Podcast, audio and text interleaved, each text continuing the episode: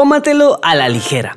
El podcast de los desvaríos de dos católicos que aspiran a la clase media de la santidad y que no tienen pelos en la lengua, ni en la cabeza. Bienvenidos. Rafa, te veo muy, muy contento.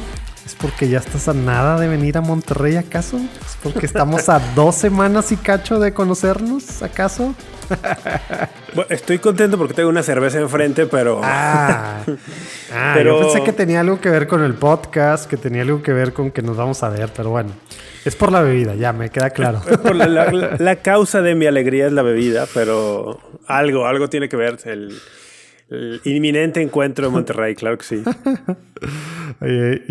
y, si no han escuchado, ya no, ya ni vi cuánto duró, pero bueno, espero que noten la diferencia de solo, solo grabar así nada más, sin nada, sin nada de la magia de Jera, a este, que a pesar de que sigo grabando en un lugar con mucho eco y que todavía no tiene paneles acústicos y no tiene nada, lo que logra hacer con la calidad del audio final que estás escuchando versus lo que yo subí el fin de semana pasado, que básicamente, bueno, pues no básicamente, fue tal cual lo que grabamos tú y yo el viernes en la tarde noche. Ojalá que se note, ¿verdad? Pero bueno, fue una forma muy extraña de, una forma muy extraña de empezar. ¿Cómo andas, Rafa? Pues aquí muy bien, ¿eh? Gracias a Dios. Bien, bien, bien. Con ganas de entrarle a los temas de hoy, al tómate la ligera. Porque. Mm, ¿Te imaginas temas? A ver, quiero saber, antes de entrar todavía, vamos a. Todavía estamos platicando antes de la vida. ¿Te imaginas algún tema? Creo, que sí, me, imagino alguno. Pero independientemente. déjate digo. Independientemente del tema, han, han, sido unos días muy, muy tensos para mí acá en Guadalajara por muchas razones. Y el tomate a la ligera quincenal, eh, para mí es un momento, ya lo hemos platicado, ¿no? Así como de, como de relax, de, de, terapia. Entonces estaba como looking forward para esto, ¿no? Así de ya que llegue. Pero temas me imagino, no sé, sí, me imagino alguno. Quizá, quizá algo de del juicio que se ha anunciado. Eso, a ver, si, si fuera Gerald le estaría poniendo ahorita un. ¡Eh! Un ¿Cómo, es el sonidito de que le, atinaste? Es como un ¡eh, bravo! Hace mucho que no hacemos soniditos de, de, de moda. Me acuerdo cuando hicimos el de Oh no. Oh no, que Connie Raya casi escupe el café escuchándolo. Saludos, Connie. Pero bueno, no sé. Me no, no sé ni por qué ese o no es de moda, pero bueno. Bueno, fue moda, fue moda muy cañona en los, en los TikToks y en los Reels de Instagram. Ya, ya entiendo por qué no lo conozco. Ya, ya. Oye, pues así la cosa, ya tú me dirás qué vamos a hablar, pero ¿tú cómo andas? Pues sí latinaste a ese tema. Eh, Sabes que vamos a hablar de tres temas y desde ahorita les aviso. Este va a ser el tercero. Este, y, luego viene un mini quiz que no está preparado, pero ahorita lo voy a preparar eh, tantito este, que, tenía, que tenía en mente desde hace rato. Entonces, durante el transcurso de este, digo, muy cortito. Pero tres temas. Uno, vamos a hablar un poco de la pureza. Oh, sí, la pureza. ¿Me sabes, algo o qué? de la pureza. Otro, vamos a hablar de tu amigo Father Altman. My friend, my friend. Y vamos a cerrar con broche de oro.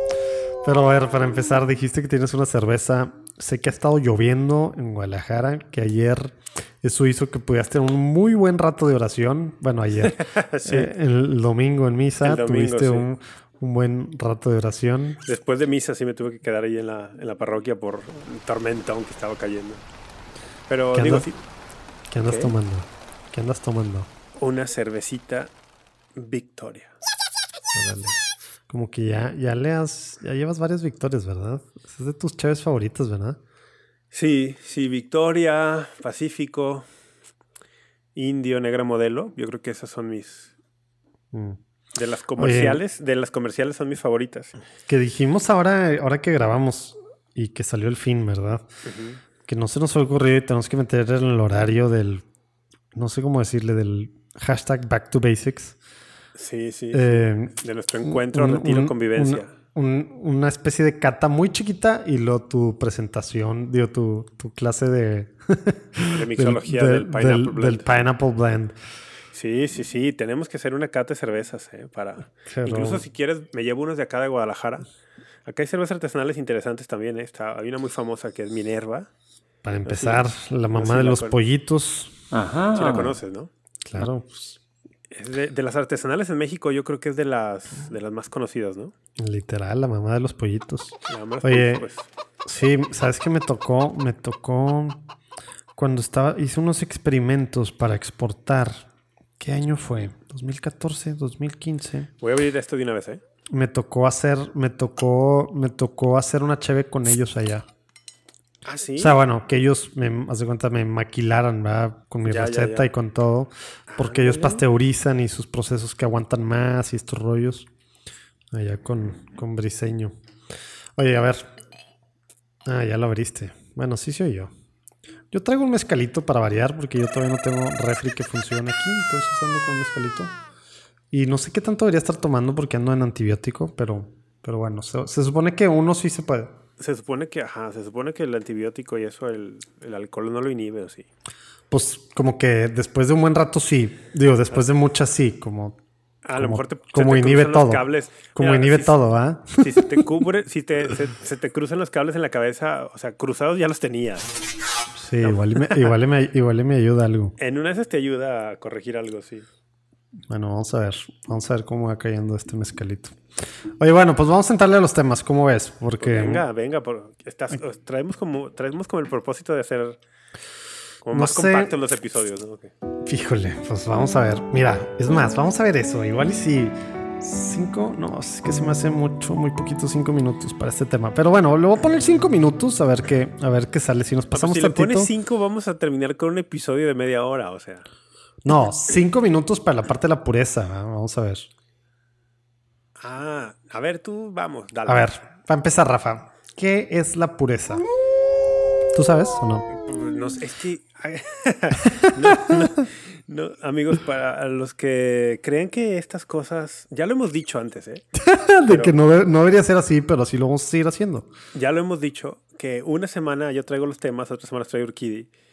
Y de verdad que no tenemos idea de qué hablar el otro, o sea, no traemos idea. Entonces, ahorita me dices, la pureza, y yo digo, ¿en qué sentido, no? La pureza, bueno, vamos a hablarlo bien. Eh, pureza de intención. no, pureza sexual, en el, ambiente, en el ámbito sexual.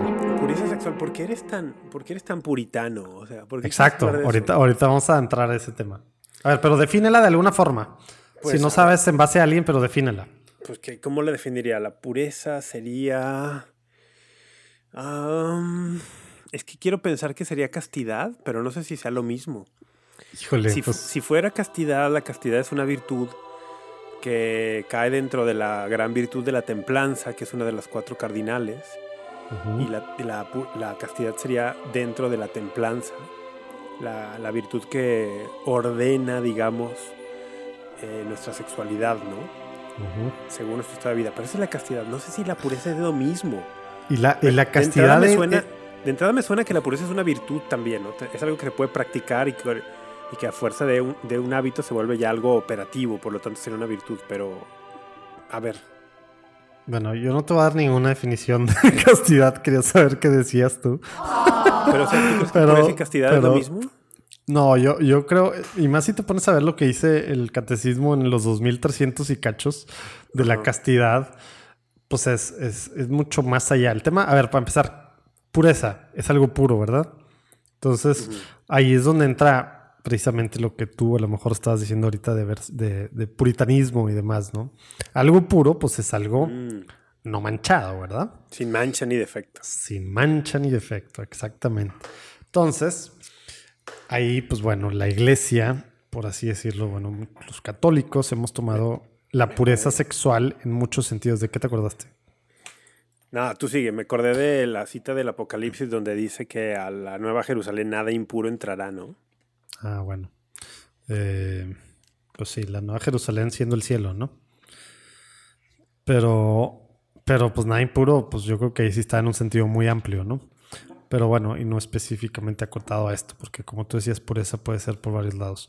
Pero bueno, la parte de la pureza Hablando de la parte sexual, se habla como que ya estás manchada y ha sido uno de estos temas de estás manchado porque pues porque no eres virgen y no estás casado, toda esta parte que, que pues por siglos y a lo mejor más durante siglos, los últimos siglos, aunque como que siempre tuvo un tabú, esta parte obviamente es pecado, obviamente está objetivamente mal el tener relaciones sexuales fuera del matrimonio, ¿verdad? Es una de las cosas que no, no, se debaten, ¿verdad? El, acto sexual fue, pues fue creado por Dios para, para existir dentro del matrimonio, ¿verdad? Pero acá vamos a, vamos a ir a una... es más, te voy a hacer otra pregunta. ¿Qué, qué es más importante? ¿La pureza o la vida?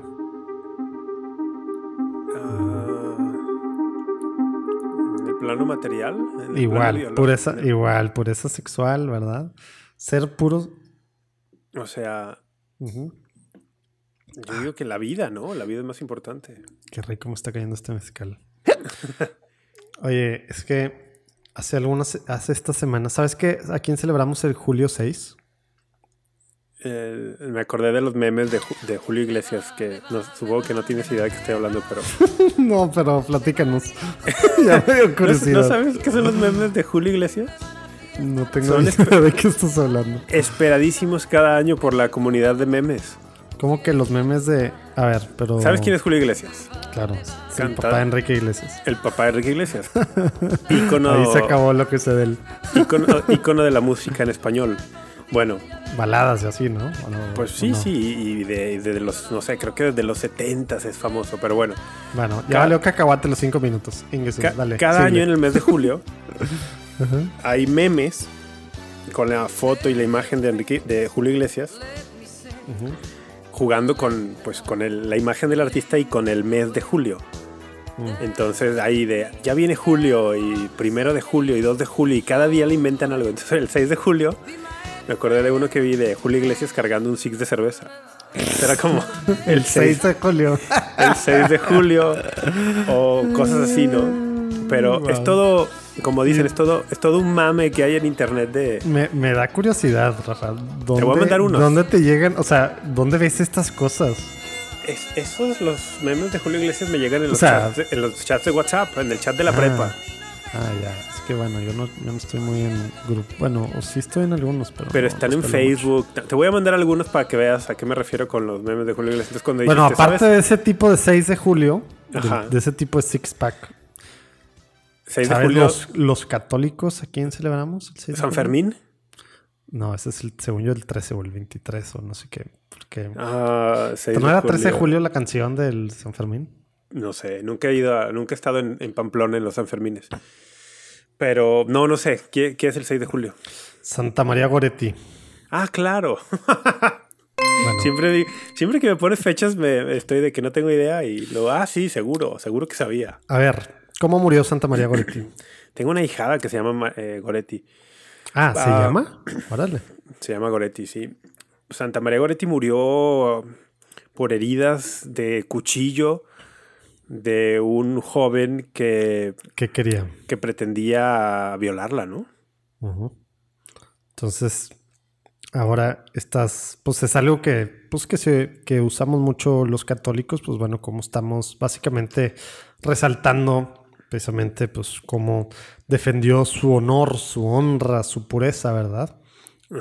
Al, sentido de, de la muerte, ¿no? De darle, pues de, pues sí, de, de vivir, ¿no? Entonces, por eso ya sé que estamos hablando de una santa y estamos hablando como es costumbre. A lo mejor a mí me gusta un poquito así, como que, pues cosas así, más así, ¿no? Algo de, de, picante. ¡Ajá! En el sentido de. Trae las controversias gringas de, tú de, controversio. Exactamente.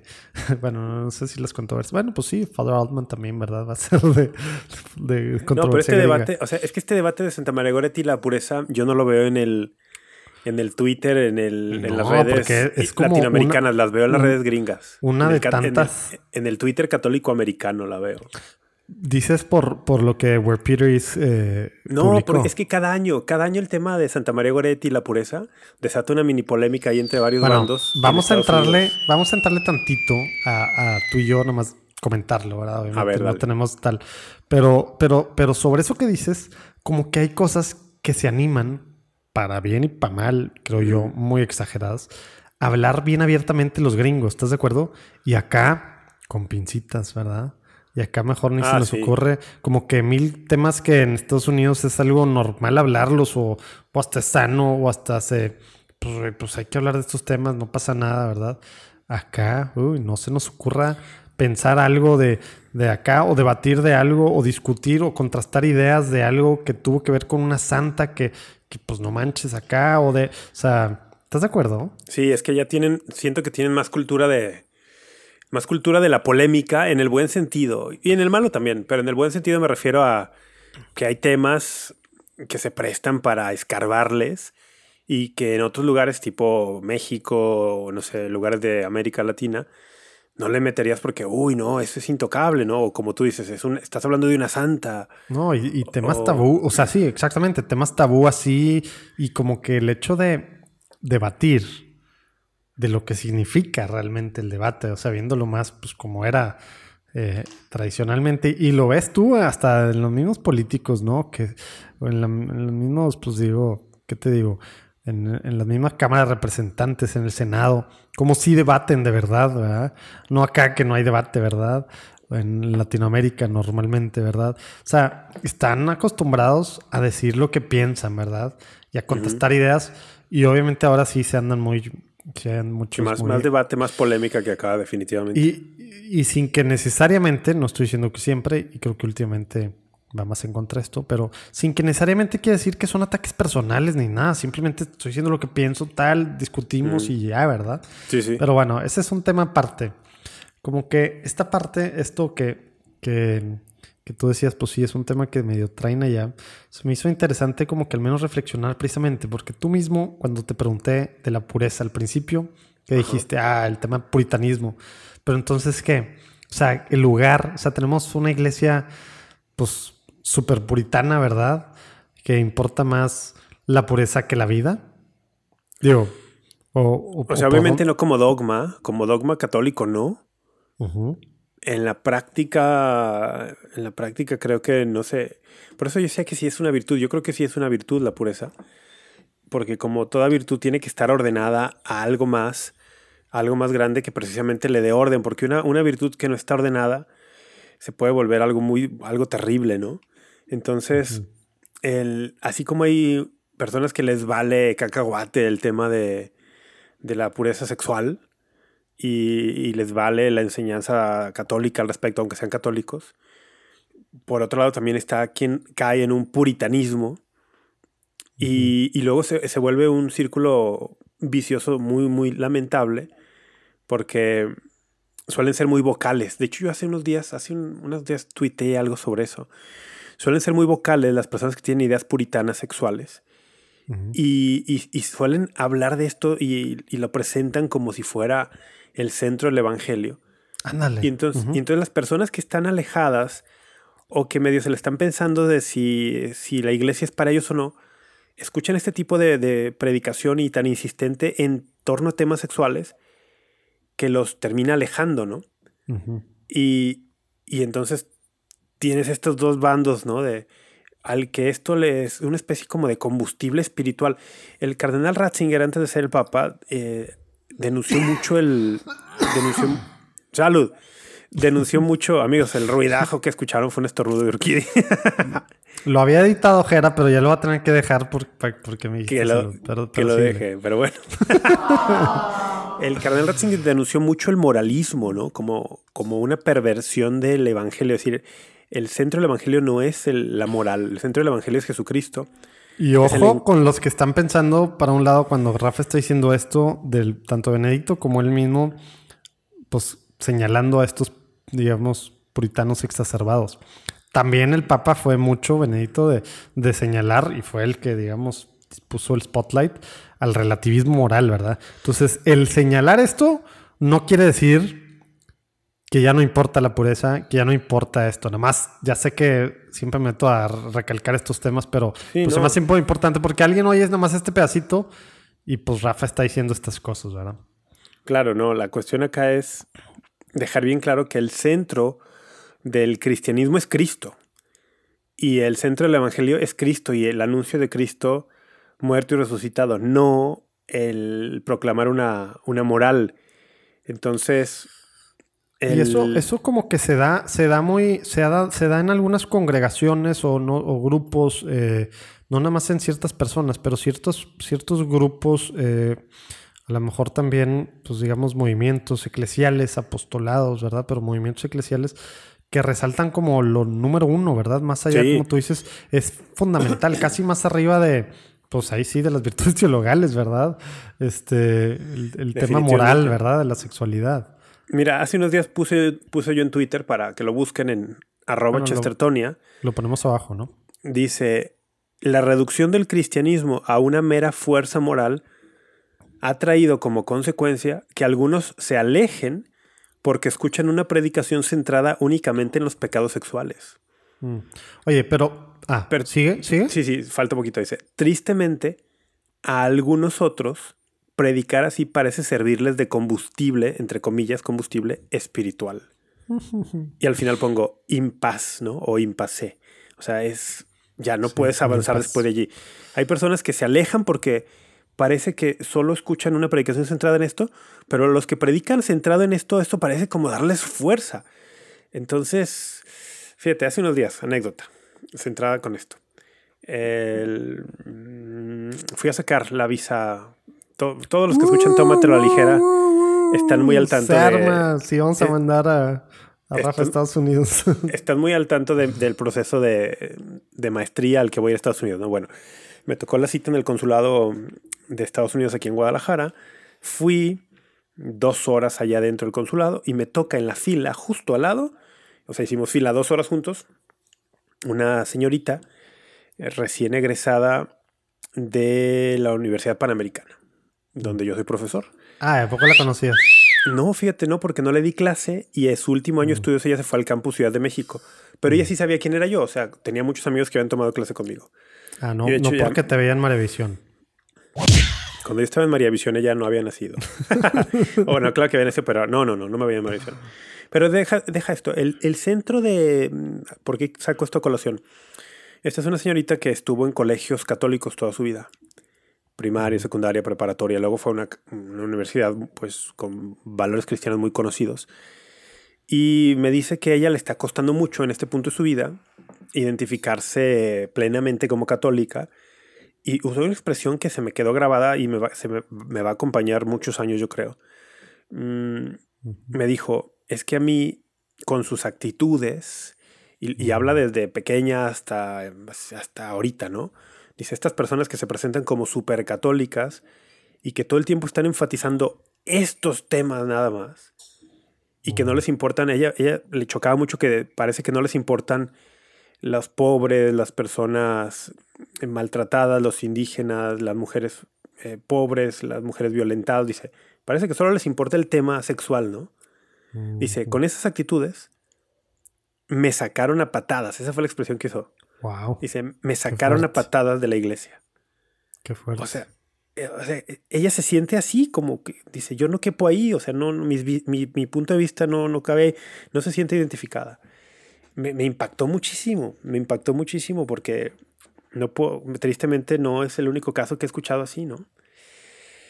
Entonces, bueno, para conectar con todo esto, con todo esto que estábamos Oye, y ya que, ya que estamos más de por tres de los cinco minutos, mm. quisiera ir cerrando más esta parte. ¿Por qué sí es importante de todos modos, pero en su lugar? O sea, Eso. Porque, porque al final, yo pensando, por ejemplo, en un hijo mío, que, porque obviamente no tienen que ser nada más mujeres, ¿verdad? Quien, quien sufra de, de un acoso sexual, de, de un intento de violación, ¿verdad? Pues es más importante la vida, ¿verdad? Yo como papá pensando al hecho de que esté manchado, manchada, ¿verdad? Eh, y, luego, a ver, antes de llegar al, otro tema que te decía, ¿es pecado que para ti, a ti te violan, Rafa? ¿Es pecado? ¿Tú estás cometiendo un pecado? No, obviamente no. No, de ninguna manera. Exactamente, ¿verdad? De ninguna manera, porque para que exista un, un pecado que se considere mortal, se tiene que cumplir tres requisitos. Y uno de ellos es el consentimiento Entonces, no, evidentemente a, falta de consentimiento nunca puede ser eso considerado un pecado mortal, ¿no? Creo que en algún episodio hemos hablado a detalle de esto, ¿no? De, de lo que hace un pecado. Sí, sí, materia grave, pero... conocimiento de que es materia grave y luego consentir a la acción, al acto. Entonces, el hecho de preferir morir, algo que ni siquiera es tu culpa, ni tú buscaste, ni es pecado, ¿verdad? Y te digo yo más como papá, sí, para mí es muy complicado de entender. Pero pues obviamente yo también crecí con esta visión, pues a lo mejor no tan puritana, pero sí muy puritana, ¿verdad? No tan puritana a lo mejor como algunos otros.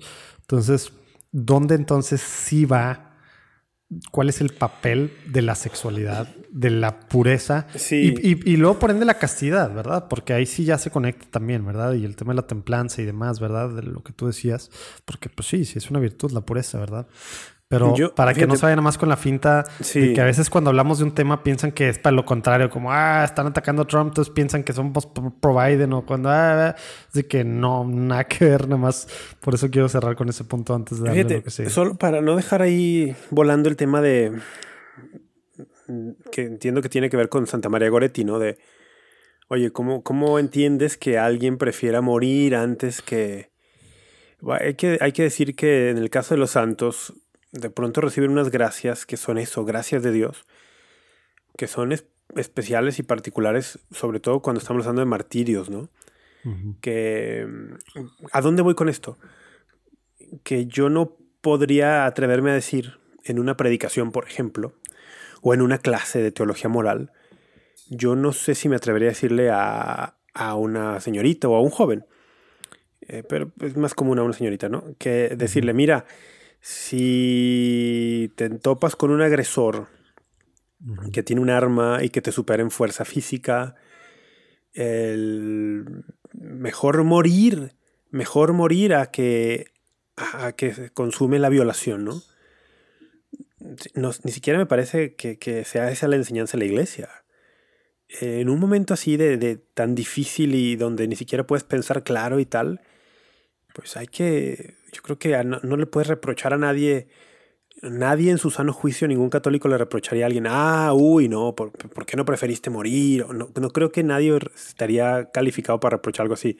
No, para nada, pero yo creo que desde que lo estás poniendo así, como lo estás poniendo, o sea, de que nadie tendría que reprochar, o sea, ni siquiera es Obviamente no, pues no es ni pecado, no es ni tu culpa. No, no, pero, pero es que sí me, me, imagino que a lo mejor alguien quedándose con una mala idea de lo que estamos diciendo, o incluso cosas que sí he leído, gente que dice, ¿no? En, esa situación tienes que estar dispuesto a morir antes que, se por eso, aquello. Por eso, y, por eso si no eres mal católico, dices, no, pues Porque con, con o sea, este, este día se agarra algo que está, aparte, sacado del contexto histórico, ¿verdad? Sacado, no, nice, o sea, no era ahora, ¿verdad? No tenía Instagram, no, no, no había cámaras, no, no sabemos bien tal, sabemos que murió, ¿verdad?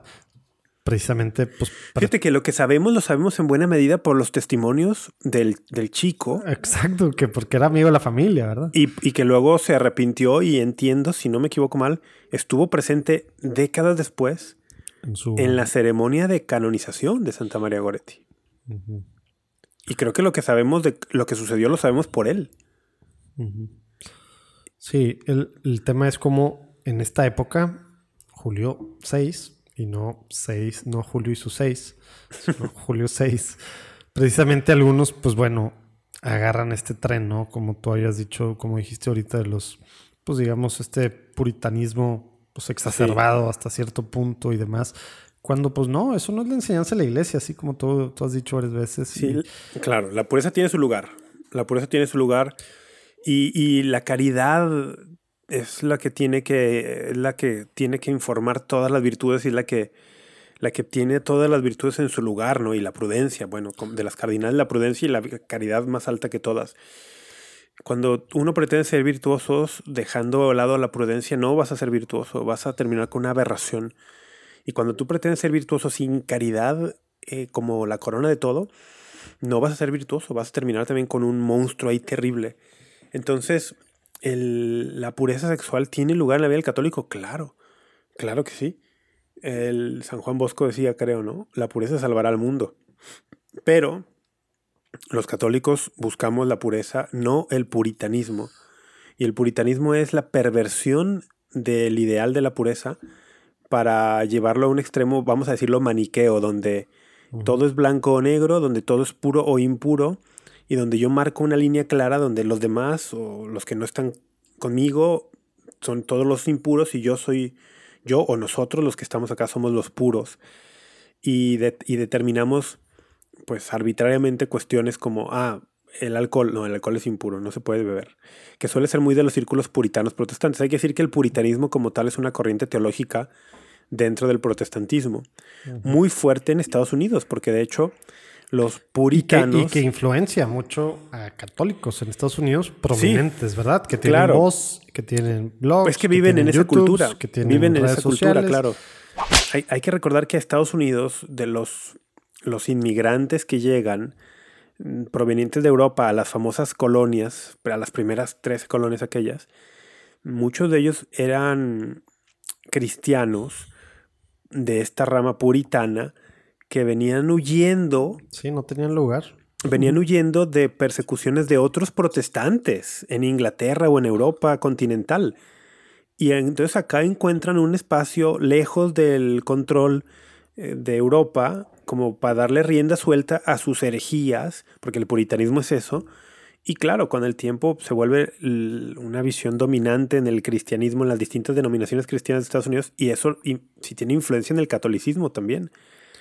Y, se, se, reconoce mucho por, por estos pánicos y estas histerias constantes sobre cosas que una mente católica sana no se escandalizaría, ¿no? Por ejemplo, el católico nunca se ha escandalizado por el vino. el, porque nuestro, nuestro Señor bebía vino, nuestro Señor convirtió agua en vino, la misa se celebra con vino. En el puritanismo, el, vino, el alcohol, todo lo que tenga que ver con estas cosas no, no se toca, no se toca porque es impuro.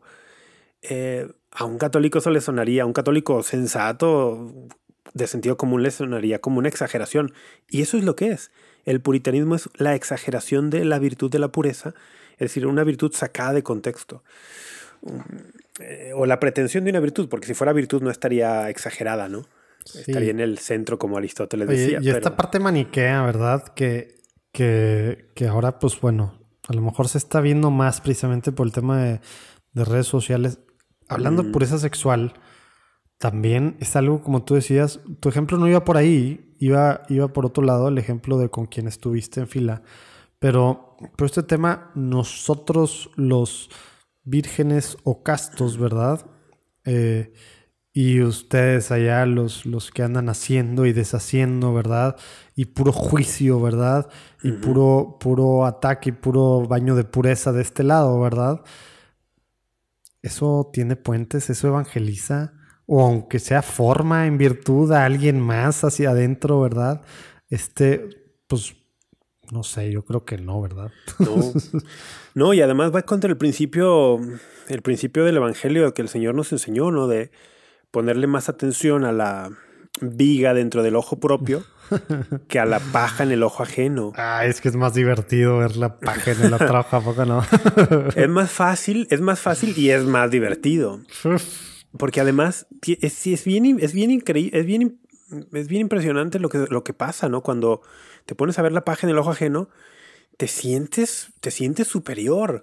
O sea, sí te da un aire de superioridad. Si dices, yo no soy, yo no soy, gracias, hasta le damos gracias a Dios, ¿no? Gracias, Señor, porque no soy como ese publicano.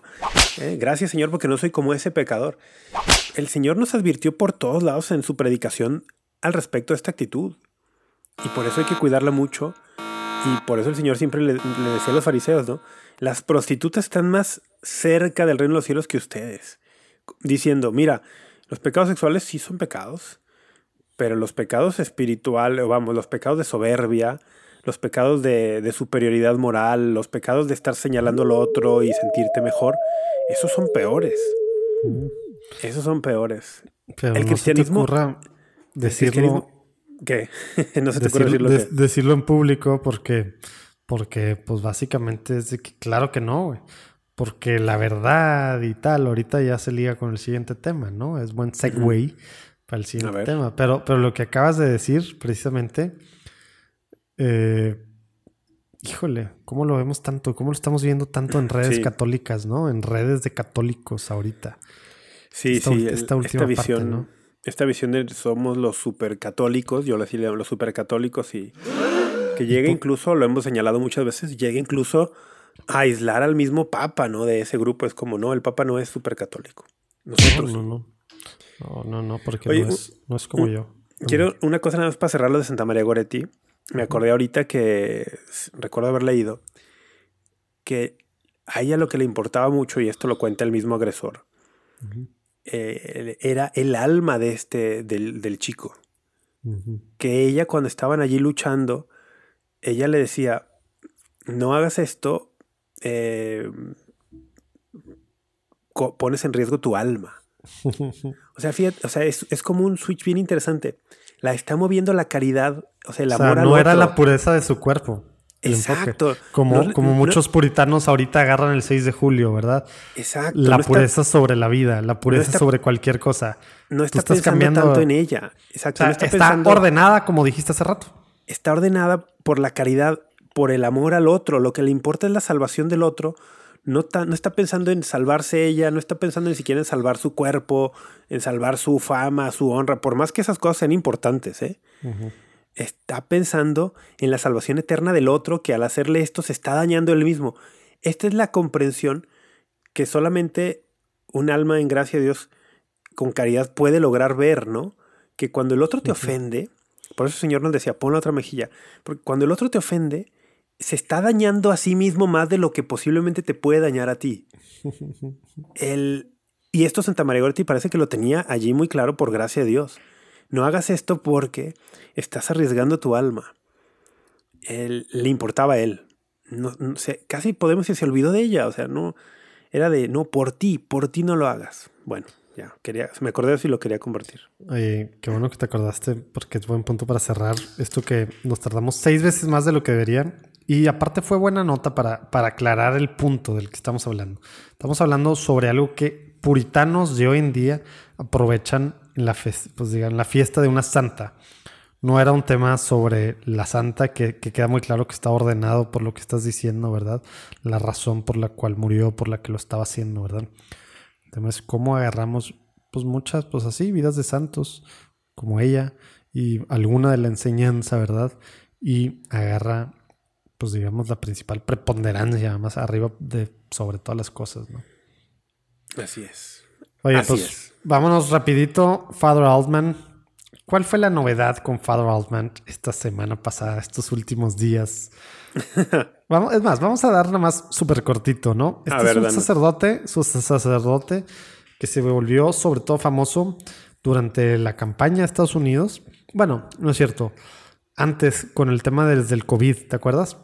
Que, que tema de COVID eh, empezó a agarrar pues mucha fuerza sus sermones en YouTube porque pues él estaba en contra de su obispo que había, como pasó en todo el mundo, pues cerrado las iglesias. Entonces pues ya se oficiaba, las, las misas se ofician, obviamente nunca se dejaron de decir misas, ¿verdad? Como lo hemos dicho un millón de veces, pero pues se hacían de forma privada, ¿verdad? Empezó a estar desde ahí criticando mucho a su obispo. Durante la durante, las elecciones pasadas era quien dijo que los demócratas registrados directo al infierno, ¿verdad? Y lo peor de lo peor, pro-Trump, ta, ta, ta, ta, tal, anticambio climático, algunos dicen también que muchas cosas anti, pues anti, antisemitas, ¿verdad?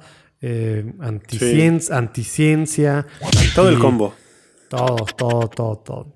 Total, Después de hace que como un par de meses, ¿no? Un mes y cacho, una carta de que ya lo iban a retirar, ¿verdad? Bueno, que se tenía que retirar de su, de su iglesia. Lo dijimos aquí. Y él lo anunció en una homilía. Lo anunció y dijo que iba a defenderse, que obviamente es un sacerdote, como cualquier sacerdote católico, tiene derechos. y él pensaba que sus derechos, o él piensa que sus derechos están siendo vulnerados por el obispo local, él tiene ese derecho a defenderse, ¿verdad? Sobre sí, sí. Para eso tenemos tribunales, para eso tenemos tribunales eclesiásticos para Exactamente. Y, por eso los obispos cuando remueven a un sacerdote o tal tienen que seguir un procedimiento detallado por el Código de Derecho Canónico. o, deberían, ¿verdad? Que es parte de los problemas. O deberían, exacto. Que es parte de los problemas que tenemos, que, que, muchas veces no se sigue y muchos sacerdotes por no hacer rollo y demás, pues bueno, simplemente no meten las manos. Y, y, el Papa ha estado metiéndole mucho. No hemos llegado a hablar del libro 6, que habla mm. de la parte, ahí es, del, ahí es la parte ahí es la parte penal, ¿verdad? Que esto no es un tema penal, el tema de James Altman. El tema penal es el siguiente tema. Pero pero, total, hizo esto, pidió lana. ¿Cuánto ha recaudado? ¿Cuánto ha recaudado? Pidió dinero para, para su supuesta defensa, ¿no? Para cuando hemos, a, lo que tú y yo hemos leído, en Estados Unidos abundan, bueno, no, no se abundan, pero hay muchos abogados especialistas en derecho canónico, incluso algunos dispuestos a trabajar pro bono, ¿no? Sí, claro. Gratuitamente. Eh, pero por ahí yo vi algunos. y, que, y, que, exagerándolo es así que 50 mil dólares. Ya exagerando, ¿verdad? Una defensa de un caso. Exageradísimo, ¿no? Yo había escuchado que, que una defensa promedio podía costar 5 mil dólares, 10 mil dólares. Mm. Sí, 50 mil exagerado. Bueno, según un periódico de, de La Cross. ¿Sí, La Cross? Sí. La Cross se llama la diócesis, pero. la Cross Tribune. Sí. El, según un periódico, el, en distintas plataformas había logrado reunir ya más de 700 mil dólares. O sea, 15 millones de pesos mexicanos. ¿Ah? Ok. Entonces, para que, para que tengan... Y eso es para defenderse contra su obispo. Pero, ¿qué acaba de pasar la semana pasada, Rafa? Dinos tú. ¿Qué, hizo el obispo? Ah, bueno, pues el obispo lo, no solamente porque fue diferente. sí, sí. Primero el obispo había anunciado que lo iba que o algo así, ¿verdad? Primero había anunciado que lo iba a retirar de la parroquia, ¿no? Y entiendo que el obispo sacó un comunicado la semana pasada anunciando que por un tiempo indefinido, mientras persistieran ciertas actitudes en el padre Altman, pues no solamente se retiraba de la parroquia, sino que no tenía permiso para celebrar la Santa Misa ni para, ni para predicar en público, ni para salir de la diócesis. O sea, una suspensión bastante fuerte que no es una... que no es reducirlo al estado laical, que sea una sanción ya después de un juicio y tal, ¿no? No es eso. Simplemente es como temporalmente el obispo no considera que el padre Altman sea capaz o sea sí, que, que, sea capaz de celebrar la Santa Misa o de predicar, o que sea conveniente también, ¿vale? obispo. Si no es conveniente que estés haciéndolo. Sí, que, tiene, es, parte de las facultades prudenciales de un obispo, que es el pastor, ver por su grey y tomar ese tipo de decisiones. ¿Tienes la carta? ¿Tienes la carta del obispo? Porque tenía dos o tres párrafos bien interesantes. Eh, de, hecho, bueno, no sé si hay algunas cosas que parece que, que sí son, pues como que estuvieron a lo mejor digamos que no las armaron con el código de derecho en mano, ¿verdad? Y como que a lo mejor se puede defender y se va a defender obviamente y se debe defender, ¿verdad? Es su derecho y debe hacerlo, ¿verdad? Y puede hacerlo bien y demás. Pero, pero no, mira, se me hace que ya me estoy arrepintiendo de haber sacado este tema ahorita porque se nos va a ir el tiempo. Mejor, mm. bueno, si tú quieres hablar algo de esto, pero yo, yo el tema que quiero resaltar aquí, más que entrar en el tema de la, de la carta, ¿Viste el fin de semana una, una, una entrevista que hizo el padre Mark Goring a Strickland, a Bishop Strickland, sobre Altman? ¿Sabes quién es? Bueno, obviamente sabes quién es Bishop Strickland. Bishop Strickland, para quienes no lo conozcan, pues fácil es el, el, pues el arzobispo. Yo creo que. Obispo, obispo. Bueno, el obispo, perdón, claro, no es, no es arquidiócesis Strickland de Texas. Es el obispo fácil más vocal este último año al menos en ciertos temas eh, puritanos. Pues, pues, sí, pues sí, por así decirlo. es el obispo más es el obispo con más puritanismo visible en Estados Unidos. Sí, y eh, pues muy vocal, ¿no? En redes sociales y en todos lados, y criticando y defendiendo capa y espada ciertas cosas. Quiere hacer su especie de pues de feudo en medio, de, en medio de Texas y él mismo tener control pues, sobre todo lo que pasa, no sé, unas, pues muchas cosas ahí. El, tema es, el, como que esto que, escuchamos mucho de repente, no, pues no sé los específicos y demás, pues hay que ver qué onda con el obispo. Pero lo que sí es que a voice of truth is being silenced, ¿verdad? Una voz que dice la verdad está siendo callada. Vamos a enfocarnos en esa parte tantito, ¿no? ¿Qué onda con eso? Fíjate. Él siendo obispo. A dos semanas de haber pasado la, la junta de obispos, de estar todos conectados durante tres días. O sea, a mí me pareció desde que se anunció que el obispo de la Cruz iba a retirar al padre Altman de su parroquia por, por lo que decían sus homilías, por un contenido que parecía que no unía a la Grey, que separaba, etcétera, que fueron las razones que dio el obispo en su momento. Mm. Y yo recuerdo que el obispo Strickland en su cuenta de Twitter, que es también muy activo en Twitter, o sea, dijo que este era uno de los sacerdotes, de los pocos sacerdotes en Estados Unidos que, que hablaba con la verdad. O sea, justo cuando un hermano obispo está, ah, digamos, buscando corregir a un sacerdote de su diócesis, un obispo de otra diócesis eh, sale en lo que pareciera pues contradecir, a su hermano obispo, ¿no? Como, en, algo, en algo que ni le compete, ¿verdad? En Porque algo es jurisdicción de su obispo. y ojo, no hemos entrado, ni Rafa cuando ahorita dijo, y cuando yo, estamos tratando de ser, pues ni siquiera es caritativo. O sea, así son los juicios y así es estas cosas. O sea, es, es una cosa parece que esto se nota, esto que dijo, que es un tema público de, antisemitismo, de, desobedecer al obispo por encima de cualquier cosa en temas de COVID, tal, tal, tal, tal. Pero no estamos emitiendo juicios nosotros, ¿verdad? Mm. El obispo sí emitió un juicio y fue contra el obispo, ¿verdad? Sí. O sea, Strickland contra el obispo de, la, El obispo Strickland fue contra el obispo de la Cruz. Esto es como en el plano familiar es como que tú, José Manuel de Urquidi, disciplinas a tu, a tu hijito por algo que hace y el vecino de tres casas, que también tiene sus propios hijos, eh, sale y alaba públicamente las, los berrinches y las desobediencias de tu hijo. O, mi hermana, ¿verdad? Que tiene hijos también, ¿verdad? Sí, o tu hermana que tiene jurisdicción en su casa, pero no en la tuya. O sea, que, alguien empieza a públicamente Em, empezar a meterse con el cómo manejas tu casa, ¿no? Eh, me parece grave, me parece grave, pero... Sí, porque los dos son sucesores de los apóstoles, ¿verdad? A mí no me extrañaría, a mí no me extrañaría que el padre Altman termine incardinado en la diócesis de Tyler, Texas. no me extrañaría, pero bueno. Sí, los apuestas yo creo que están muy altas para que eso pase. Pero, esto de, la verdad, ¿no? Vamos a enfocarnos en eso, ¿verdad? Porque luego al final como que le pregunta al Father Goring, ¿tú qué, qué consejo le darías? Y él habla, hay que saber balancear el tema del obediencia. Bueno, hay que obedecer al obispo, yo como obispo lo sé y demás, pero todo tiene jiribilla siempre, así como esto de no sé los específicos, pero es una voz que está siendo silenciada. Igual acá hay que obedecer al obispo y lo hay que saber balancear la obediencia con la verdad. Llega todo esto pues lo estoy tratando de traducir de mi, lo que ya tomé notas, ¿no? Llega una choice, un, una, un momento que hay que decidir entre vivir la verdad o ser obediente. Y al final le debe obediencia, últimamente le debe obediencia a la verdad. ¿Eso es católico? ¿Qué significa eso? ¿Cómo se interpreta eso? Pues está justificando la desobediencia del padre Altman a su obispo apelando como, como, a lo que parecería ser un, criterio mayor, que sería el de la verdad, ¿no? El, ahora, porque muchas personas, recuerdo que tú y yo lo comentamos también, de una persona que escribe en un blog también de estos muy, de una línea muy tradicionalista, ¿no? Que hablaba del padre Altman y que decía que el problema no era el fondo, que el fondo estaba todo correcto, que el problema era la forma en que lo presentaba.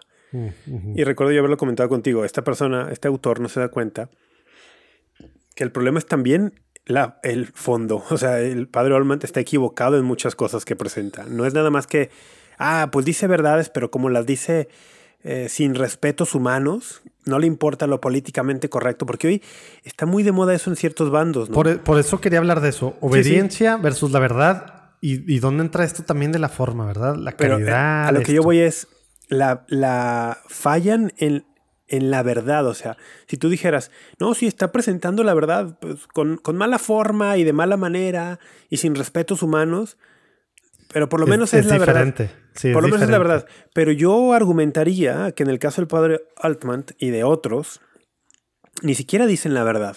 y ni siquiera dicen la verdad conforme a cosas muy básicas católicas. Entonces no se justifican sus formas porque están faltando, están fallando ellos no solo a la forma, pero también al fondo, porque están manipulando la doctrina católica para presentarla como verdad y además con un lenguaje bien incendiario. Pero están manipulando la doctrina católica. No es la verdad. Ejemplo específico, ¿no? Ejemplo, caso concreto en el tiempo de las elecciones, el, padre Altman está. Pensé que ibas a dar eh, una de las, de las frases célebres de este fin de semana en la convención de conservadores. Ah, del CIPAC, no. No, no, ejemplo concreto. En las elecciones, cuando aquel video se hizo súper viral del padre Altman, decía: si un católico vota por un candidato demócrata, mm, aquello es pecado mortal. Y eso lo hemos platicado aquí. Em, a ver, afirmar eso así nada más no es la verdad católica, no es la doctrina católica. Obviamente ellos lo hacen por el tema, por ejemplo, aborto, ¿no? Y bueno, muchos otros temas que la plataforma demócrata apoya, que son graves, que son materia grave y lo hemos señalado aquí también. Pero decir así sin calificadores, sin, sin más cosas que informen el juicio, que si votas es pecado mortal. Que luego de, e incluso había quien lo distorsionaba todavía más, ¿no? Votar por un político pro-choice o pro-aborto es excomunión, lo cual tampoco es doctrina católica. O sea, no es doctrina católica. Entonces no están presentando la verdad.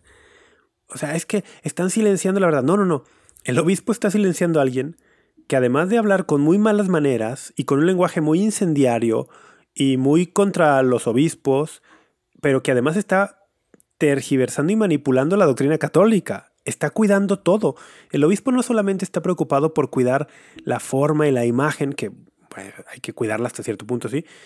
En este caso concreto del padre Altman, yo diría que su obispo está cuidando también la doctrina católica porque el padre Altman ha manipulado y tergiversado la doctrina católica. Oye, tengo una duda. ¿Por qué le pones la T al final? ¿Altman? ¿No se ah, pronuncia así? Pensé que estaba diciendo Altman. No, la pongo en medio, old. Ah, ya. Perdón, me la quería curar de ti. Altman. Dejé que hablaras mucho eh, para, interrumpirte con esto. no, pero bueno, es que ese, ese para mí es el punto. ¿y qué, acaba de decir ahora en el Congreso de Conservadores, ahora que fue este fin de semana? Una frase célebre. Platícanos una frase célebre de él. Es que en el, en el hubo una convención de activismo político conservador, ¿no? el pues, famoso. La convención. La convención de activismo político conservador en Estados Unidos. CPAC, CPAC, que por cierto anunció como muy platillo Eduardo Verastegui, que fue invitado a CPAC, que va a haber una en México, va a haber una en México, entonces muchísima gente. Saludos a los sublevados, por allá nos veremos. Se, están frotando ya las manos por el CPAC 2022 en México. Estaría bueno ir ahí para curárnosla un rato. El...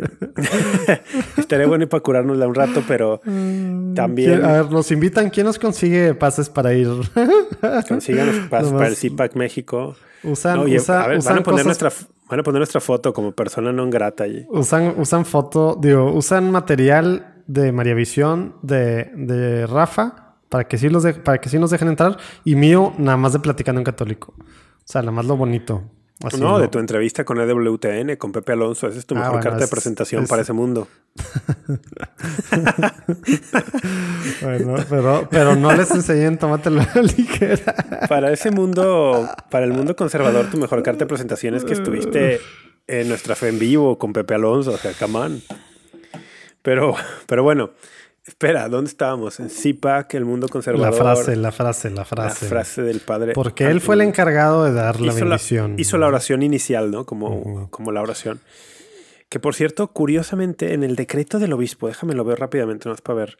Decía que no podía hacerlo público, ¿no? O sea, eso no había lo que hecho. No, Podía, que no podía viajar, a ver. No sé si viajar, pero, pero el hecho de hacer. bueno, predicar no puede.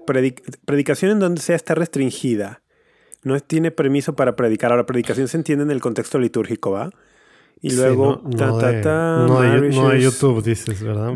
Eh, bautismo. Fíjate, el punto 5. Father James Altman is to reside within the boundaries. Altman is to reside within the boundaries of the Diocese of La Crosse. O sea, if assistance is needed. Pero dice reside, o sea, como, sí, como vivir. Ajá. no dice que no pues pueda, no dice que no pueda viajar. Ya. bueno, pero ¿qué dijo Rafa? ¿Qué dijo? Bueno, ya, de pronto dice, este, sí, que Dios, creemos en el Dios creador del cielo y de la tierra, que por cierto, para cuestiones de ciencia, dice, eso es todo lo que necesitamos saber. O sea, es como que Dios creó el cielo y la tierra, ¿no? Y ya, ahí se acaba la ciencia que necesitamos. Ajá, es, toda la ciencia que, que necesitamos. Y así como, a ver, obviamente él, este hombre es un, mira, este hombre es, un actor profesional. Oye, habla bien, neta, habla muy bien. Es un actor, es un, habla muy bien, es un speaker profesional, es un provocador profesional. exacto, esa parte ¿Viste? Yo nomás aguanté creo que dos minutos. Yo no lo vi. ¿Viste eso que te mandé de hace una semana del, con LifeSite, con el de LifeSite News? No, que, no, ojo, no, sigan a LifeSite News. No tenía estómago para eso. No o sea, pero se ve como tú dices, o sea, no un comediante, pero se ve alguien que le pone play y, y entra en un... En un modo en un modo así. Como la PlayStation que le la verdad. Y empieza a sacar a los obispos tibios y a los padres tal. Y se Y luego se apagan las cámaras, se apagan las cámaras y le cambia el modo a modo normal. Ves que, ves que te transforma, ¿no? Sí, sí. Y obviamente, pues Side News pues le da todo el juego del mundo y el fuego del mundo también, ¿no? pues de eso viven, ¿no? Side News viven de eso. Oye, y que de hecho lo que, lo que dijo, luego ya que le dijeron que era mucha lana, dijo, ¿no? Que el restante, lo que sobrara de su defensa se le iba a dar a Side, ¿no? Bueno, cuando iban como en 250 mil dólares hace varias semanas, dijo que, que lo que quedara lo iba a dar a LifeSite y a Church Militant. Pero ya con, ahorita que ya va al doble de aquello, más del doble. Oye, ¿cómo le hacemos para que otra parte de Diego Network? que, otra parte patrocine, tómatelo a la ligera. No sé qué, no sé si ya cambiaron sus planes porque. Ahora, esto, fíjate que que, que logre recaudar tanto dinero. Pues de qué te habla. Exactamente, o sea, dices, oye, el padre Altman ¿Es, el problema? Dices, o es, obviamente no, o es la manifestación de un problema mucho más grande. Claro. El, estaba escuchando, tú sabes que soy fan de Jimmy Aiken, ¿no? Ajá. Y Stargate. Stargate no, él tiene su, su, podcast de Jimmy Aiken Mysterious World, pero no, también Escucho a veces Catholic Answers Live. La verdad es que poco. casi solamente escucho los episodios donde está Jimmy Aiken.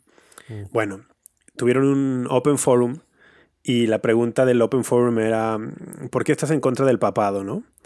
Y mm. ellos esperaban, porque el, host, Cykelet, eh, dice, ah, bueno, si eres un cristiano no católico y tienes objeciones al papado, eh, puedes hablarnos, o si eres no católico, pero tienes, no eres cristiano tampoco, pero tienes objeciones al papado, o no lo entiendes, habla tal. Pensaban que iba a hablar por uno católico. Hablaron puros católicos ah, que objetan al Papa Francisco. Ah, no al papado, al papa. Al papa. Y de hecho todos decían, no tengo ningún problema con el papado. mi problema es este o sea, No, no, planearon bien el programa. No, pues se les, se les fue de control. O sea, pero también te habla de su audiencia, ¿no? La audiencia que han construido. Bueno, Oye, pero, pero qué raro, pues si esa audiencia... O sea, pues los Matt Frass y los del otro lado dicen que Catholic Answers se agarra puro liberal. No, bueno, pues eso es lo que dicen, pero a ver, Catholic, Catholic Answers es es, también con EWTN, o sea, está aliado ahí. Bueno, usa las redes, digo. Pues bueno, usa las redes. Pero bueno, el punto es, el punto es, una, una persona las que habló, de verdad, o sea, era de, este es un mal papa. Ah, no era Jimmy Aiken, era Joe Heschmeyer, perdón, me, me ah, equivoqué. pues el que, pues ¿cómo se llama su libro? Sí, sí, hizo un libro sobre el papado, ¿no? Bueno, Entonces, sí, y que pues sí ataca, digo. Sí, que Estuvo en boga hace unos meses. Entonces, y le decía, bueno, ¿qué, a, qué, ¿a qué cosa en concreto objeta del papado? No, es que es un mal papa, porque promueve esto y no sé qué. Y una, una visión del papa súper ideologizada, ¿no? O sea, súper ideologizada. No sé por qué hicimos esta súper tangente, porque estábamos con no el padre. Sé por qué, no sé por qué estás sacando esto, pero... Por el dinero que, que, le, que, le, habían dado el padre a James Altman, la ciencia. ¿Por qué empezamos a hablar? no sé por qué estamos hablando de esto. Me perdí durísimo. ¿Por qué empezamos a hablar del Papa y de Catholic Answers? No sé, se me fue la onda durísimo. Anyway. de plano. se me fue el rollo, no sé ni. Quise, regresar ahorita. Quise regresar y no supe ni, no supe ni cómo. Wow. ¿Tú sabes? ¿Tienes idea? no, no tengo idea porque te fuiste por allá. Pero, pero qué interesante. Bueno, regresa, regrésame, regrésame. Oye, no, yo lo que realmente que quería enfocarme, aunque tú tienes razón, aquí ni siquiera estamos hablando de verdad versus obediencia, porque no es verdad, ¿verdad? Pero vamos a, a, a, aclarar esta parte de la obediencia, ¿verdad? Que, que un sacerdote frente a un obispo, ¿verdad? ¿Qué, qué, qué es el sacerdote? El obispo, la relación de un obispo con un sacerdote, ¿cuál es? O sea, porque a veces eso es lo que no está claro. Bueno, y ahora el año pasado que, estuvo este tema de las, de las iglesias cerradas y tal, ah, es que los sacerdotes deberían de esto, lo otro. O sea, no saben que eso es un, eso sí es un tema tipificado en el Código de Derecho Canónico, ¿verdad? El tema de desobedecer al obispo, ¿verdad? Y tiene una, una, y tiene muy, muy claro el por qué, ¿verdad? O sea, es que, es que el obispo es mucho más que un mucho más que el jefe, como si esto se tratara de una empresa. No es un administrador. Esa es solo una de sus funciones y a lo mejor dirían todos, la mayoría, la menos importante, ¿verdad? Sí, sí, no, lo ven como un organigrama de una, una empresa donde ah, hay empleados y, y son los sacerdotes y el obispo es el jefe. No, no, no, es otra realidad, es otra realidad por completo. Es una realidad de una familia sobrenatural donde el obispo es padre en el aspecto sobrenatural y los sacerdotes son hijos. Hay una relación filial padre-hijo y hay una obediencia que se juró solemnemente el día de la ordenación. El día que ordenaron a un hombre, teniendo sus manos entre las manos del obispo que lo estaba ordenando, el obispo le preguntó, ¿juras obediencia a mí y a mis sucesores? Y dice el que está siendo ordenado que sí jura. bueno, ya no sé si es un juramento o es una promesa lo que se hace. Pero es algo solemne, es algo solemne independientemente. es que no, recuerdo si es prometo, prometes o juras, pero bueno, es algo súper solemne. Según yo es prometo, pero pues... Puede ser.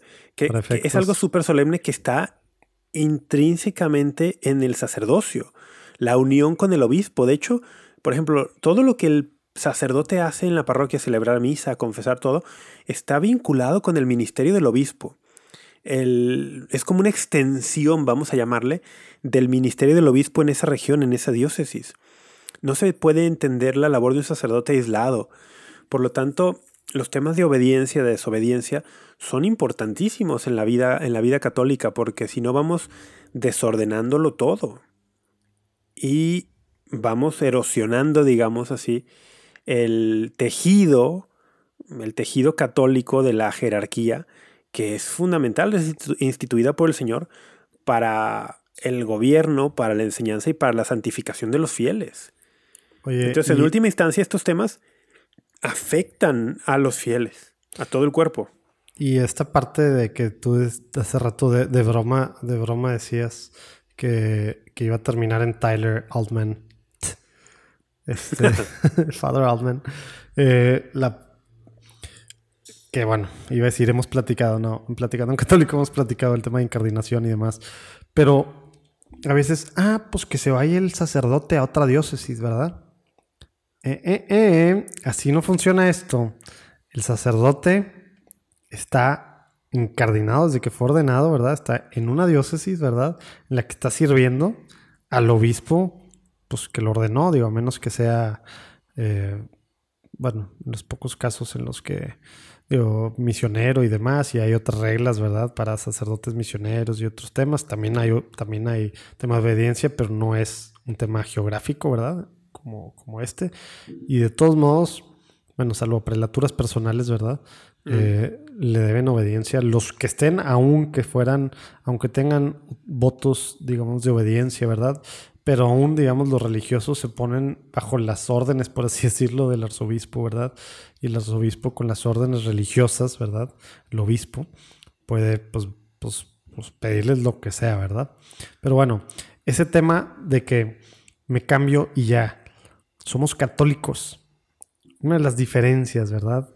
De nosotros versus de tantas iglesias eh, que están saliendo estos últimos siglos, sobre todo cristianas, no católicas y demás, es el tema de la autoridad. la jerarquía, el orden, ¿verdad? Que hay un Así es. orden en todo el sentido, ¿verdad? Derecho canónico, todo lo que marca y demás. O sea, y Dios es un Dios de orden, ¿verdad? Y la jerarquía y el tema apostólico, ¿verdad? Que, que vienen los obispos y, y, desde los apóstoles, lo que el Señor les encomendó a los apóstoles, ¿verdad? Y que sigue a través de los obispos pidiéndoles, ¿verdad? Bueno, les pide a los obispos a través de lo que les dijo a los apóstoles, ¿verdad? los sacerdotes no andan de chino libre así nada más y no se pueden andar cambiando. Ah, es que me cae mal o no me dejó hacer esto el obispo y me voy. Eso no se puede hacer. Es la cosa más complicada del mundo. si, un obispo, si un obispo no quiere que te vayas, no te vas. No, es un proceso y bien difícil. Cuando te vas a otra, no es de que, ah, ya me incardino, tal. Es un proceso que dura al menos, largo. Al menos un año y un cacho, ¿verdad? Para que te encardines en otra diócesis, eh, en una diócesis nueva, ¿verdad? Que lo común es de religiosos que se salen a, Que dejan una congregación. Pero es menos común, pero también ha pasado pues entre sacerdotes que salen de una diócesis. Y si no tiene la, o sea, si no tiene la autorización del obispo y tal, no se puede hacer. No te recibe un obispo. Un obispo no te puede recibir así nada más. Si el otro obispo no permitió, no, no se puede. Yo he sabido casos, por ejemplo, aquí en Guadalajara, que es una arquidiócesis muy grande, que tiene además de su arzobispo, tiene obispos auxiliares. He sabido casos de que algunos de estos obispos auxiliares lo nombran obispo titular de alguna otra diócesis en el país. Y se va, por ejemplo, y algún sacerdote que conocía, porque trabajó con él acá cuando era obispo auxiliar, le parece que es muy buen colaborador suyo, entonces le pide este obispo recién nombrado de otra diócesis al arzobispo de Guadalajara que permita que este sacerdote se encardine ahora en aquella diócesis. Pero tiene que haber permiso del obispo que es el, el digamos, el padre espiritual de ese sacerdote, ¿Y cuántos casos conoces? Ni siquiera eso es tan común, ¿verdad? No, no, no, conozco unos cuantos. Unos cuantos, pero estoy hablando de una cosa donde todo va, la fiesta está súper en paz, donde no estamos hablando de ningún conflicto, donde es una cuestión de colaboración, etc. Pero esto de que los sacerdotes no pueden jugar al llanero solitario.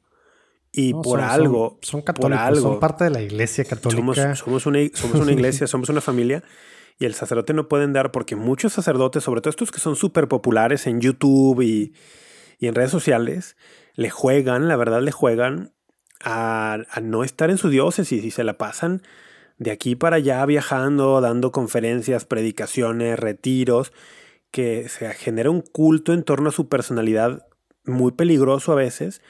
Y luego ya lo hemos visto, ¿no? Aquí lo hablamos hace varios episodios algunos terminan por dejar el ministerio porque no encontraron lugar en ninguna diócesis porque tampoco quisieron echar raíces en ninguna diócesis bajo el cobijo y la obediencia a un obispo. Y terminan algunos, estoy pensando en el caso, por ejemplo, del, del padre Teo, ¿no?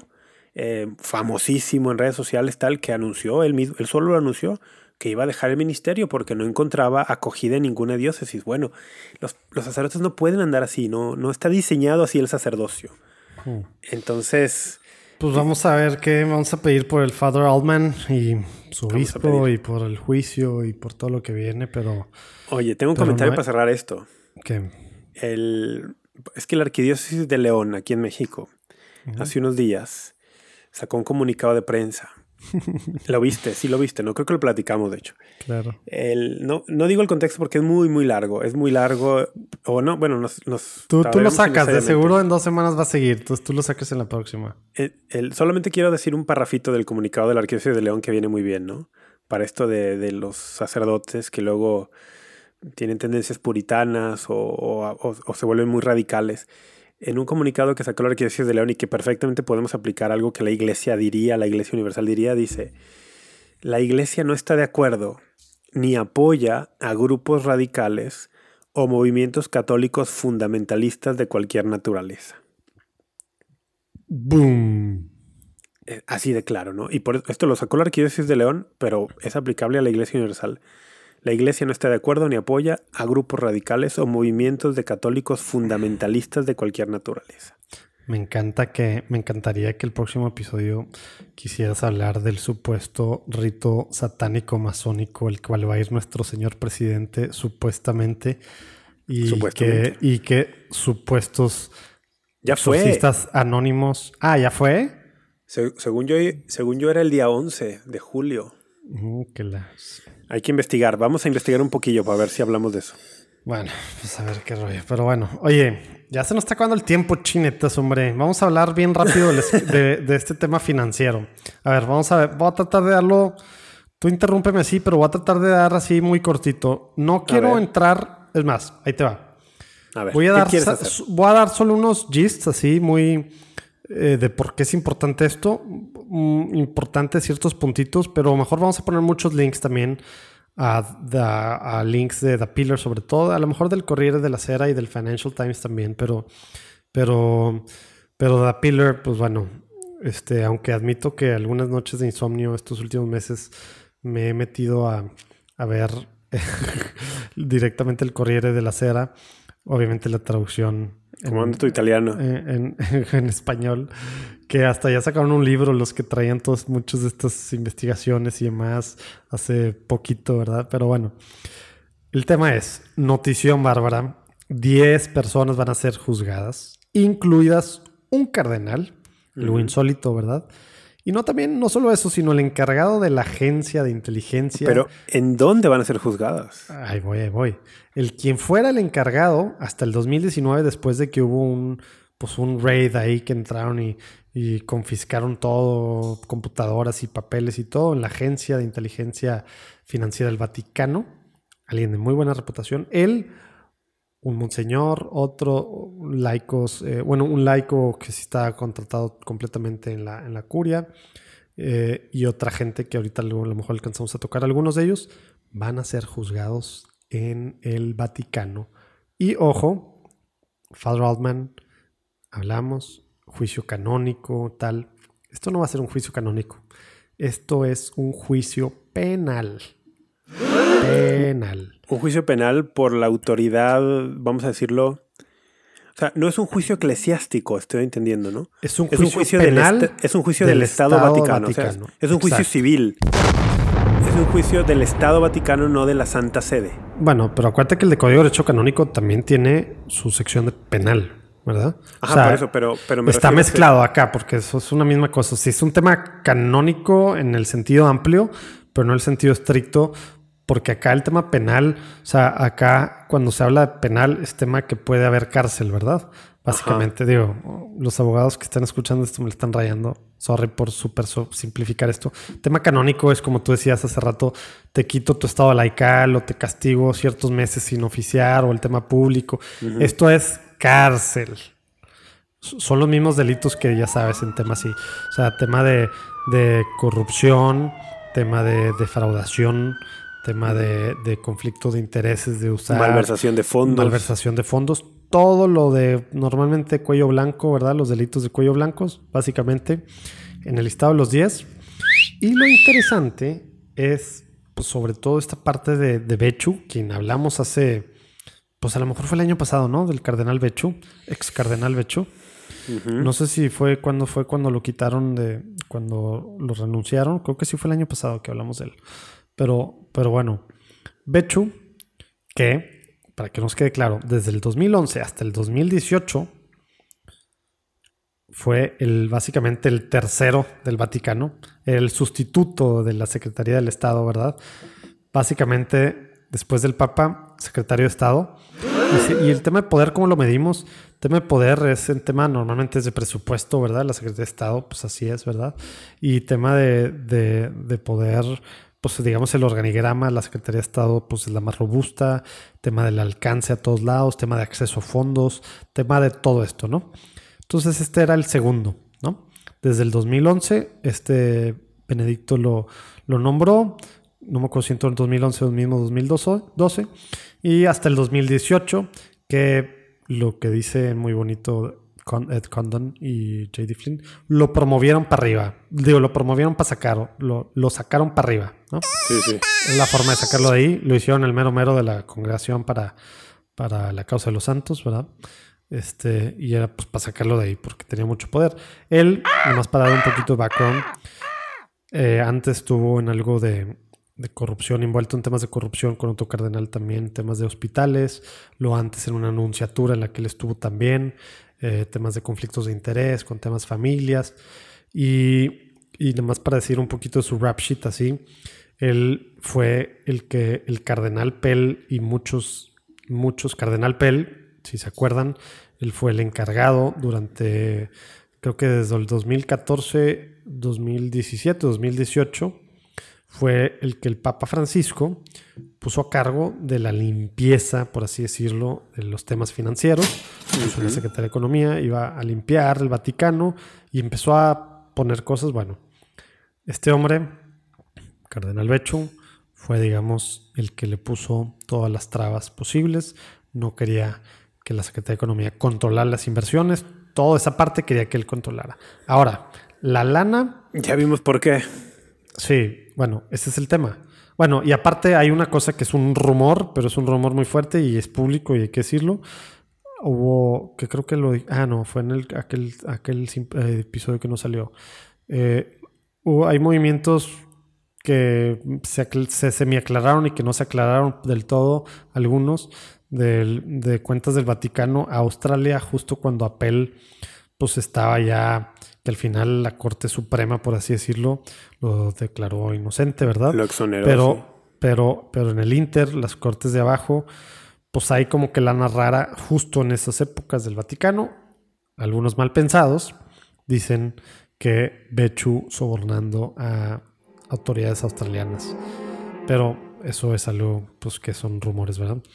Y, bueno, acá lo, lo, importante es lo que está en juego principalmente, no es todos los escándalos de antes de este hombre, sino en el 2014 él se encarga de que haya una inversión importante en un edificio en Londres, donde estaba Harrods, la famosa tienda departamental de Inglaterra, como diríamos acá, una especie de palacio de hierro, pero ultra nice, ultra nice y de, hace, y de hace mucho tiempo de reconocimiento en Inglaterra.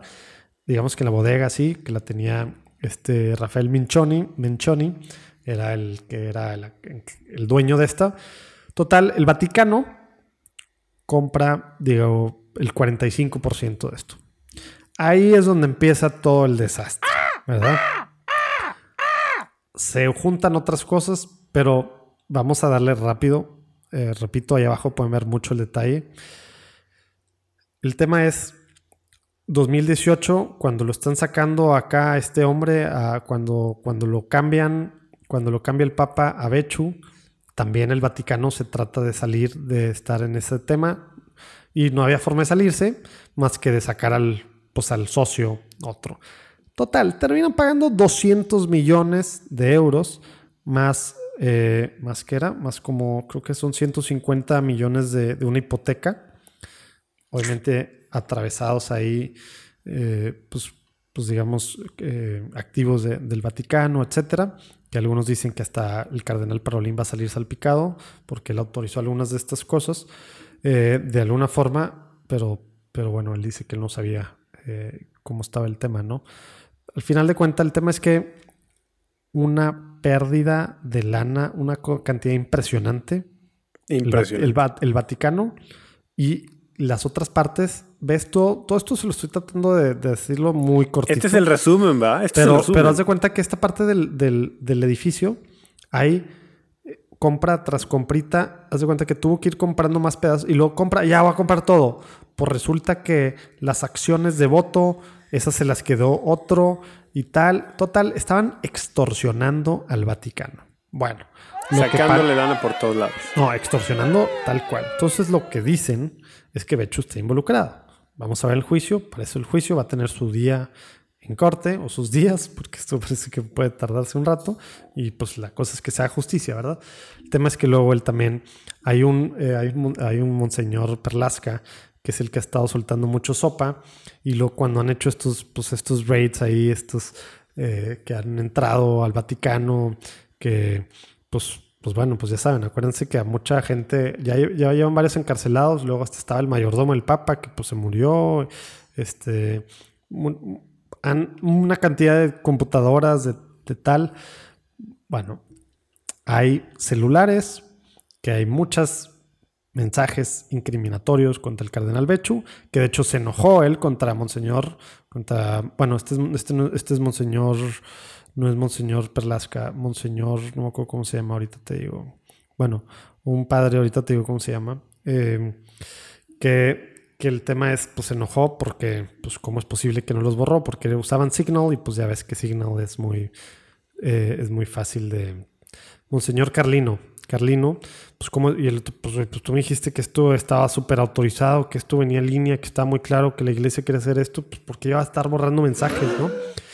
Total, en los mensajes hasta le dice puercos el cardenal Bechu a los investigadores del Vaticano, Luego también hay en todo esto, que es una trama así como de telenovela, no es no telenovela, de serie de suspenso o de, o de, o de, o de la Guerra Fría. Ah, tenía contratado al cardenal Bechu por una muy buena lana, sin factura, eh, a Cecilia Marogna, Ceci, Cici, que, que, haz de cuenta, era su agencia personal de inteligencia, para que espiara a otros en la curia y aparte, Oye, pero esto, esto es un rumor y está comprobado. ¿Es, ¿Es, una de las acusaciones que ella, ella es una de las de las que está, que va a ser una de las 10. Y ella no tiene ningún tema por andar soplando. Ella ya en entrevistas ya dijo, sí, mira, lo único, esto es lo que puedo comprobar que él me dio, es total. Yo tenía que estar sacando mugre de otros en la curia. Mi trabajo era estar investigando, o sea, era literal. Una agencia de personal de, espionaje. exactamente. Un espionaje a los demás. intracardenales o intracuria. sí, pues curia. Como para poder extorsionar a lo mejor, ¿no? Pues, pues parece, porque Fabricio, bueno, todo esto era trabajo, estrategia política, ¿verdad? Así se le llamaba a lo que hacía Ceci en Y, y Fabricio Terabasi, que él era uno de los eh, pues de los que trabajaba ahí directamente con él, ¿verdad? Con el cardenal Bechu, en la curia, él es laico. Lo último que acaba de salir hace unas semanas es que él recibía comisión de los bancos con los que trabajaban. Algo súper legal, ¿verdad? No puedes trabajar de un lado y sacar comisión por otro lado. Pero algo que también hay, hay testimonios de, de, varias personas y parece que también hay, hay pues, más, eh, digamos, hay pruebas incriminatorias chantajeando a otros en la curia, en deals con bancos, etcétera. También se habló de que ofrecía prostitutas para cerrar cosas ahí para lograr temas y bueno, chantajeando pues con varios estos. Parece que es el laico, o sea, algunos dicen que es el quien va a ser el único acusado por corrupción y que ahí se van a lavar las manos, tal. Vamos a ver, yo espero que no sea así nada más, pero, pero es, digamos, quien tiene más tierra eh, y más, más a dónde le pueden dar Más cola. Más cola porque, que le pisen. Porque está involucrado por todos lados, ¿verdad? Y, y al final de cuenta, pues lo que hizo fue defraudar a la Secretaría de Estado. Total, hay mucho detalle que no quiero entrar, ya es demasiado tarde, pero lo que quiero hablar tantito, Rafa. ¿Por qué? Hace, hace el año pasado también, y de hecho alguna gente escribió no tan contenta con mi punto de vista. Eh, de hecho, no muy contenta.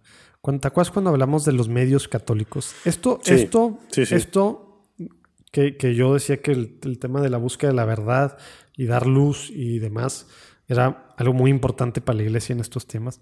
Eso todo se está logrando porque un, un reportero del Financial Times, parece que un par de, del Corriere de la Sera en Italia, ¿verdad? Del Financial Times de Inglaterra, ¿verdad?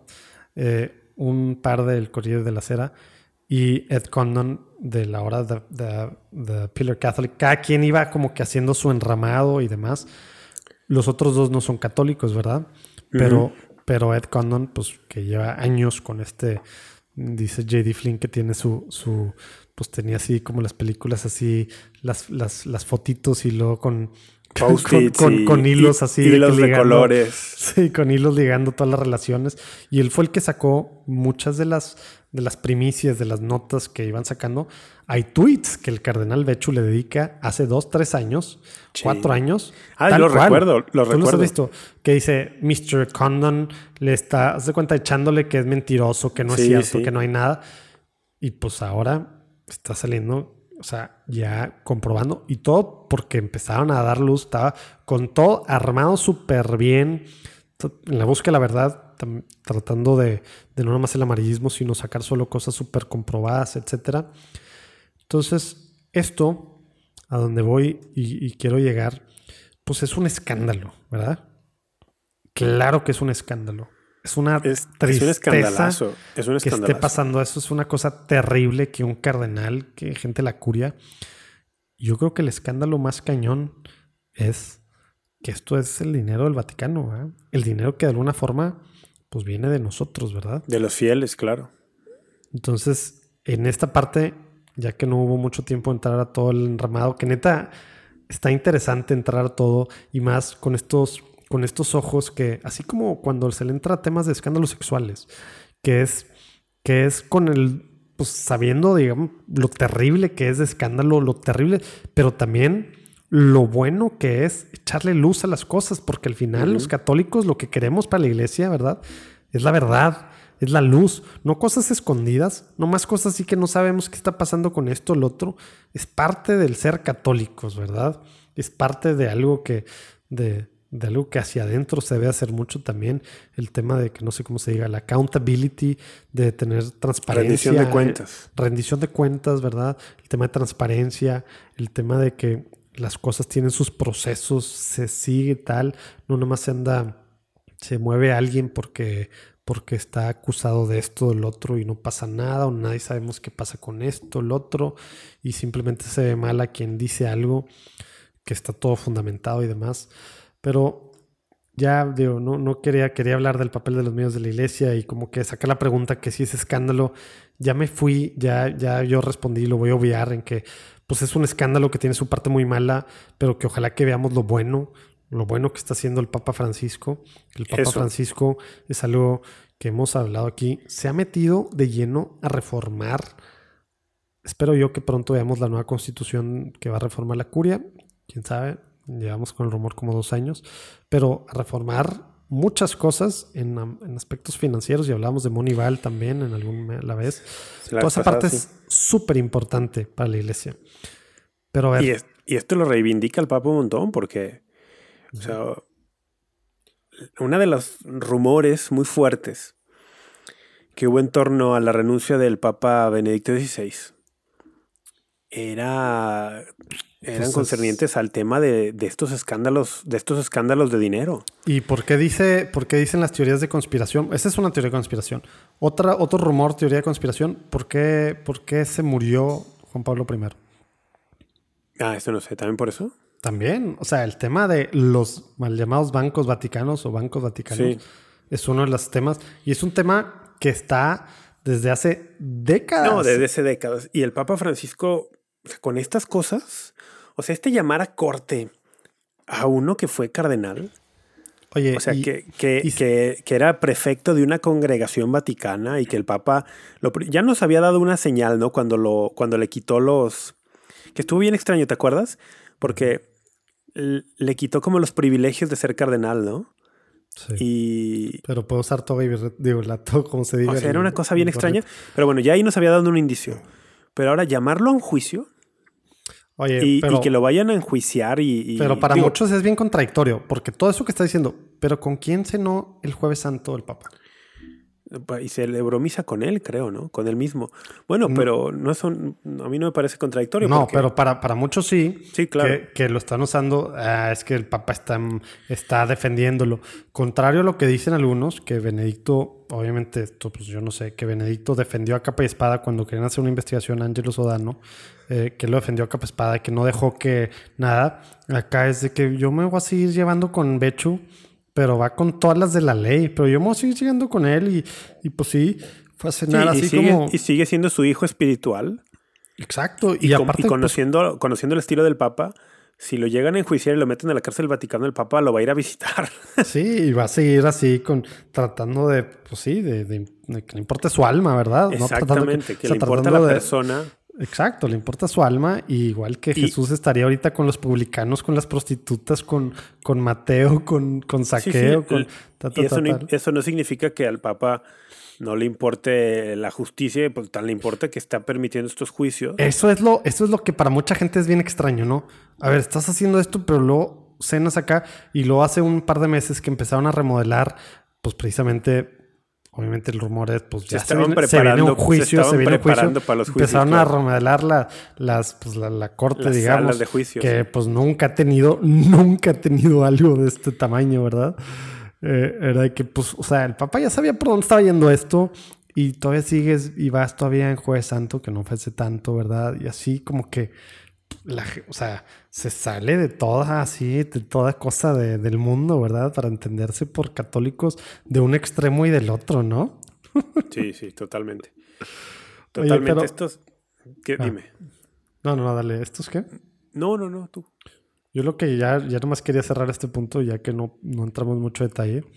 La parte de, pues esta lana de estos millones, porque luego aparte uno de una película de Elton John y tal, que, que está la historia muy clara de, cómo llegó a eso, pero, pero por eso hace, hace algunos meses platicamos, ¿no? Que ya publicó en instancias de Monival el Vaticano cómo tenían que ser sus inversiones, ¿verdad? Mm, seguir la doctrina social de la iglesia. Eh, y obviamente, pues bueno, no estar apoyando cosas que, van en contra de, etcétera, etcétera, ¿no?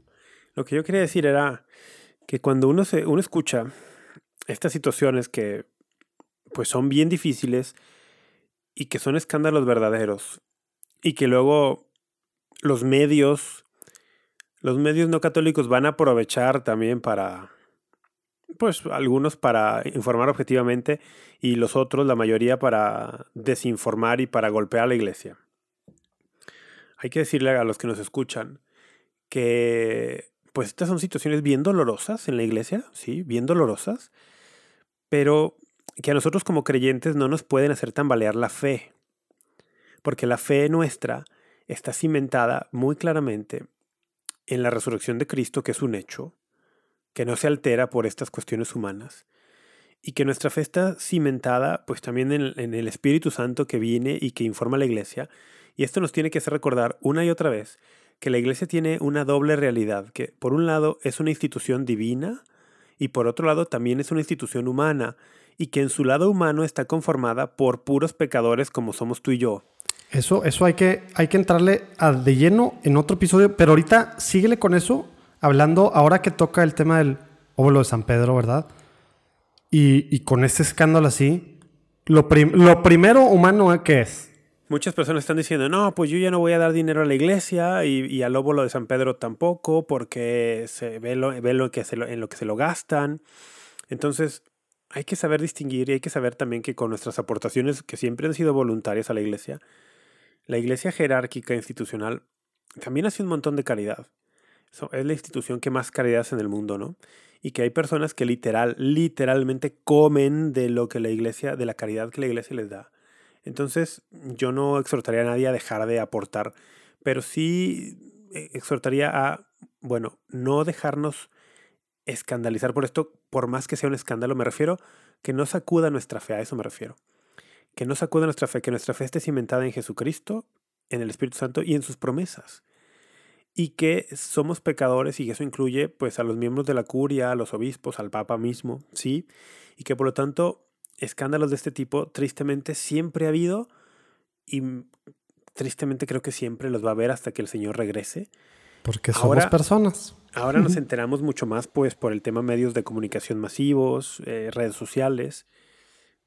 Y por un lado creo que tiene algo de positivo que, esto salga a la luz porque eh, creo que cuando no salía a la luz, pues no se favorecía tanto la rendición de cuentas. A veces la rendición de cuentas viene de manera involuntaria.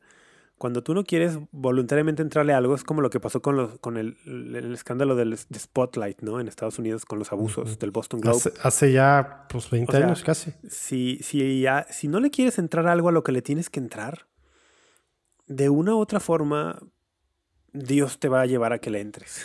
y, y esta parte, o sea, la iglesia no quiere ocultar cosas. No debe de querer ocultar. Dios no oculta cosas. Esto último que dijiste es, buena matización. No debe querer ocultar. Pero durante décadas, pues sí hubo una política de muchos oficiales en la curia romana de ocultar cosas. Pero eso, eso es, esa es la clave. Muchos oficiales. Este, es, Esto no es la iglesia, es Cardenal Becho.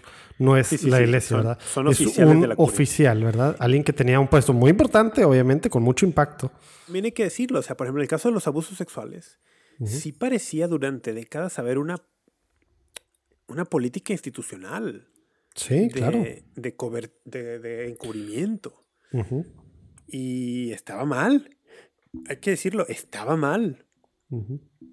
Y por no haberlo querido abordar, pues explotó por los medios. Y, todo por miedo al escándalo. El miedo al que dirán, por salvaguardar la imagen. Escándalo público, ¿verdad? ¿Qué van a pensar y tal? Y eso termina peor porque oculta las cosas y como tú estás Siempre diciendo. termina peor. Entonces yo creo que acá como, como iglesia institucional, como la, curia puede aprender muchas lecciones. Nosotros como fieles que estamos hasta abajo en esto, eh, podemos aprender muchas lecciones también. Mm, una de ellas, yo pensaría, nosotros, por ejemplo, oye, eso a mí como que vivo, soy católico de acá en mi parroquia, ¿a mí qué me importa o qué tiene que ver con mi vida católica que un ex cardenal esté involucrado en un escándalo financiero de estas proporciones? ¿no? Alguien puede decir, a mí, pues yo sigo yendo a mi misa el domingo, me confieso. Yo creo que nos tiene que ayudar a, pensar muchas cosas. Por ejemplo, saber que nosotros como laicos tenemos una responsabilidad también, no solamente de orar por nuestros pastores, sino de ayudarlos en, la medida que podamos a que lleven a cabo su misión. Y en este caso, por ejemplo, su misión de que luego les toca ser administradores de bienes también materiales, ¿no? El, pues en esto creo que también la iglesia tiene que dar pasos para decir, oye, vamos a instituir comisiones, tal, de, de laicos, pero con mejor rendición de cuentas, que adoptemos las mejores prácticas que hay en el mundo empresarial, por ejemplo, para rendición de cuentas. O sea, cosas que nos podrían beneficiar mucho, ¿no? Creo que sí, hay lecciones para aprender ahí. Y, y, es algo, digo, no sé, aquí nunca nos ha escrito algún obispo. Platicando católico, de repente he escrito obispos, pero acá no sé si, si aguanten estas estos episodios tan a la ligera. Solo que tengan una cerveza. Pero, pero también, digo, gente que trabaja en diócesis, ¿verdad? Sacerdotes, ¿verdad? En curias locales, ¿verdad? En obispos. O sea, es un tema de la curia ya en el Vaticano, ¿verdad? Ojalá que en la parte institucional también, en nuestra parroquia, si yo estoy encargado de las finanzas, ¿verdad? O sea, hay sistemas, hay métodos de rendición, o sea, todo se puede hacer desde niveles bien cercanos, ¿verdad? Si yo estoy en mi movimiento eclesial, ¿verdad? O sea, claro, o sea, somos parte de la iglesia, sí, no es, no es la diócesis, la arquidiócesis, el Vaticano. Pero allí, empieza, claro. Allí empieza y, y, busca con actitudes de transparencia, de honestidad. También quiero decir algo para. Mm, fíjate, voy a decir algo a favor de tus amigos de The Pillar. Ajá. El... ¿Qué, qué, qué novedad? Porque ellos desde que estaban en Catholic News Agency le están dando seguimiento a este tema, Ed Condon y, y J.D. Flynn, ¿no? y, y, sobre todo Ed, ¿no? Ed Condon le ha dado pues muchísimo seguimiento, se ha metido a fondo a esto. Y muchas veces, como ya lo dijimos, el mismo cardenal Bechu los acusó falsamente de, estar haciendo un daño a la iglesia, de difamación, de, escándalo. Y muchas personas sí los, sí los tachaban de eso. Mm, yo creo que en la iglesia hay lugar para, mm, para reportajes, para reporteros que hagan periodismo de investigación serio. Y cuando digo serio me refiero también en las formas. Porque esto es algo que yo les debo aplaudir, se los debo reconocer. nunca. Uh, nos tardamos casi un año, pero ya lo logramos, oigan.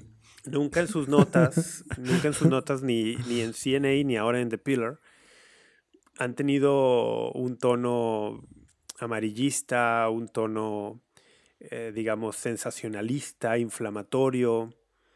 No sé si esa es una palabra, inflamatorio.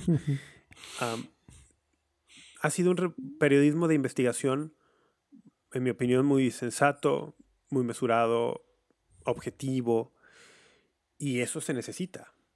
¿no? ¿Qué, ¿Qué, diferencia con otros supuestos o con otros portales de supuestas noticias eh, tipo Live Site News, tipo Church Militant. Eh, ¿qué, diferencia? ¿Qué diferencia? no solo en la calidad y en la sustancia de la investigación, sino en la manera de presentarlo. O sea, estos dos hombres han hecho su labor como verdaderos hijos de la iglesia que están lidiando con un problema muy doloroso de su madre, la iglesia, pero siempre con esta actitud de es mi madre, este es un tema familia, es doloroso, estoy ayudando a sacarlo a la luz, pero no pierdo esta actitud de respeto y reverencia por, por la institución que es mi madre. ¿Y qué es lo que se extraña mucho de otros medios? No solo eso, sino también que luego su contenido de fondo es, es equivocado y malicioso, ¿no? Entonces, que sepamos que en la iglesia le hace mucho bien que laicos como estos periodistas investigadores hagan su labor bien y con buena actitud. Y, y cuidando muy bien también siempre esto de el tono, no, porque al final de cuentas, con el paso de los años, mira, sale a la luz y aunque no, quizás no lo vayan a decir las autoridades del, del Vaticano, pues en buena medida a la labor de estos periodistas pues se están dando estos pasos para traer a, que rindan cuentas muchas personas. O sea, le han hecho un bien a la iglesia al final de cuentas. ¿Y, y todo por qué? Por buscar dar luz en temas bien complicados, haciendo su tarea. Eso quiere decir no nada más viendo un rumor, sino corroborándolo por... O sea, ellos dicen que al menos tres corroboraciones para poder publicar algo de algo. Entonces el tema de la verdad casi lo están cubriendo así, pero la forma, como tú dices. Buscando ser objetivos, buscando ser siempre caritativos en la manera de presentar. ¿Qué es lo que le falta? Es bueno, no, es que te decir lo que le falta a estos otros es que critican. Una de, una de, una de las tantas cosas que les faltan. Claro, es que no solo les falta caridad y objetividad, les falta también sustancia y e investigación seria, ¿verdad? Pero bueno. Exacto. Oye, pues bueno, la idea era entrarle más a detalle a esto, pero antes de cerrar quiero hacerte un quiz bien extraño. Me estoy metiendo al Podcasters, Spotify for Podcasters y te quiero hacer una pregunta. Varias preguntas.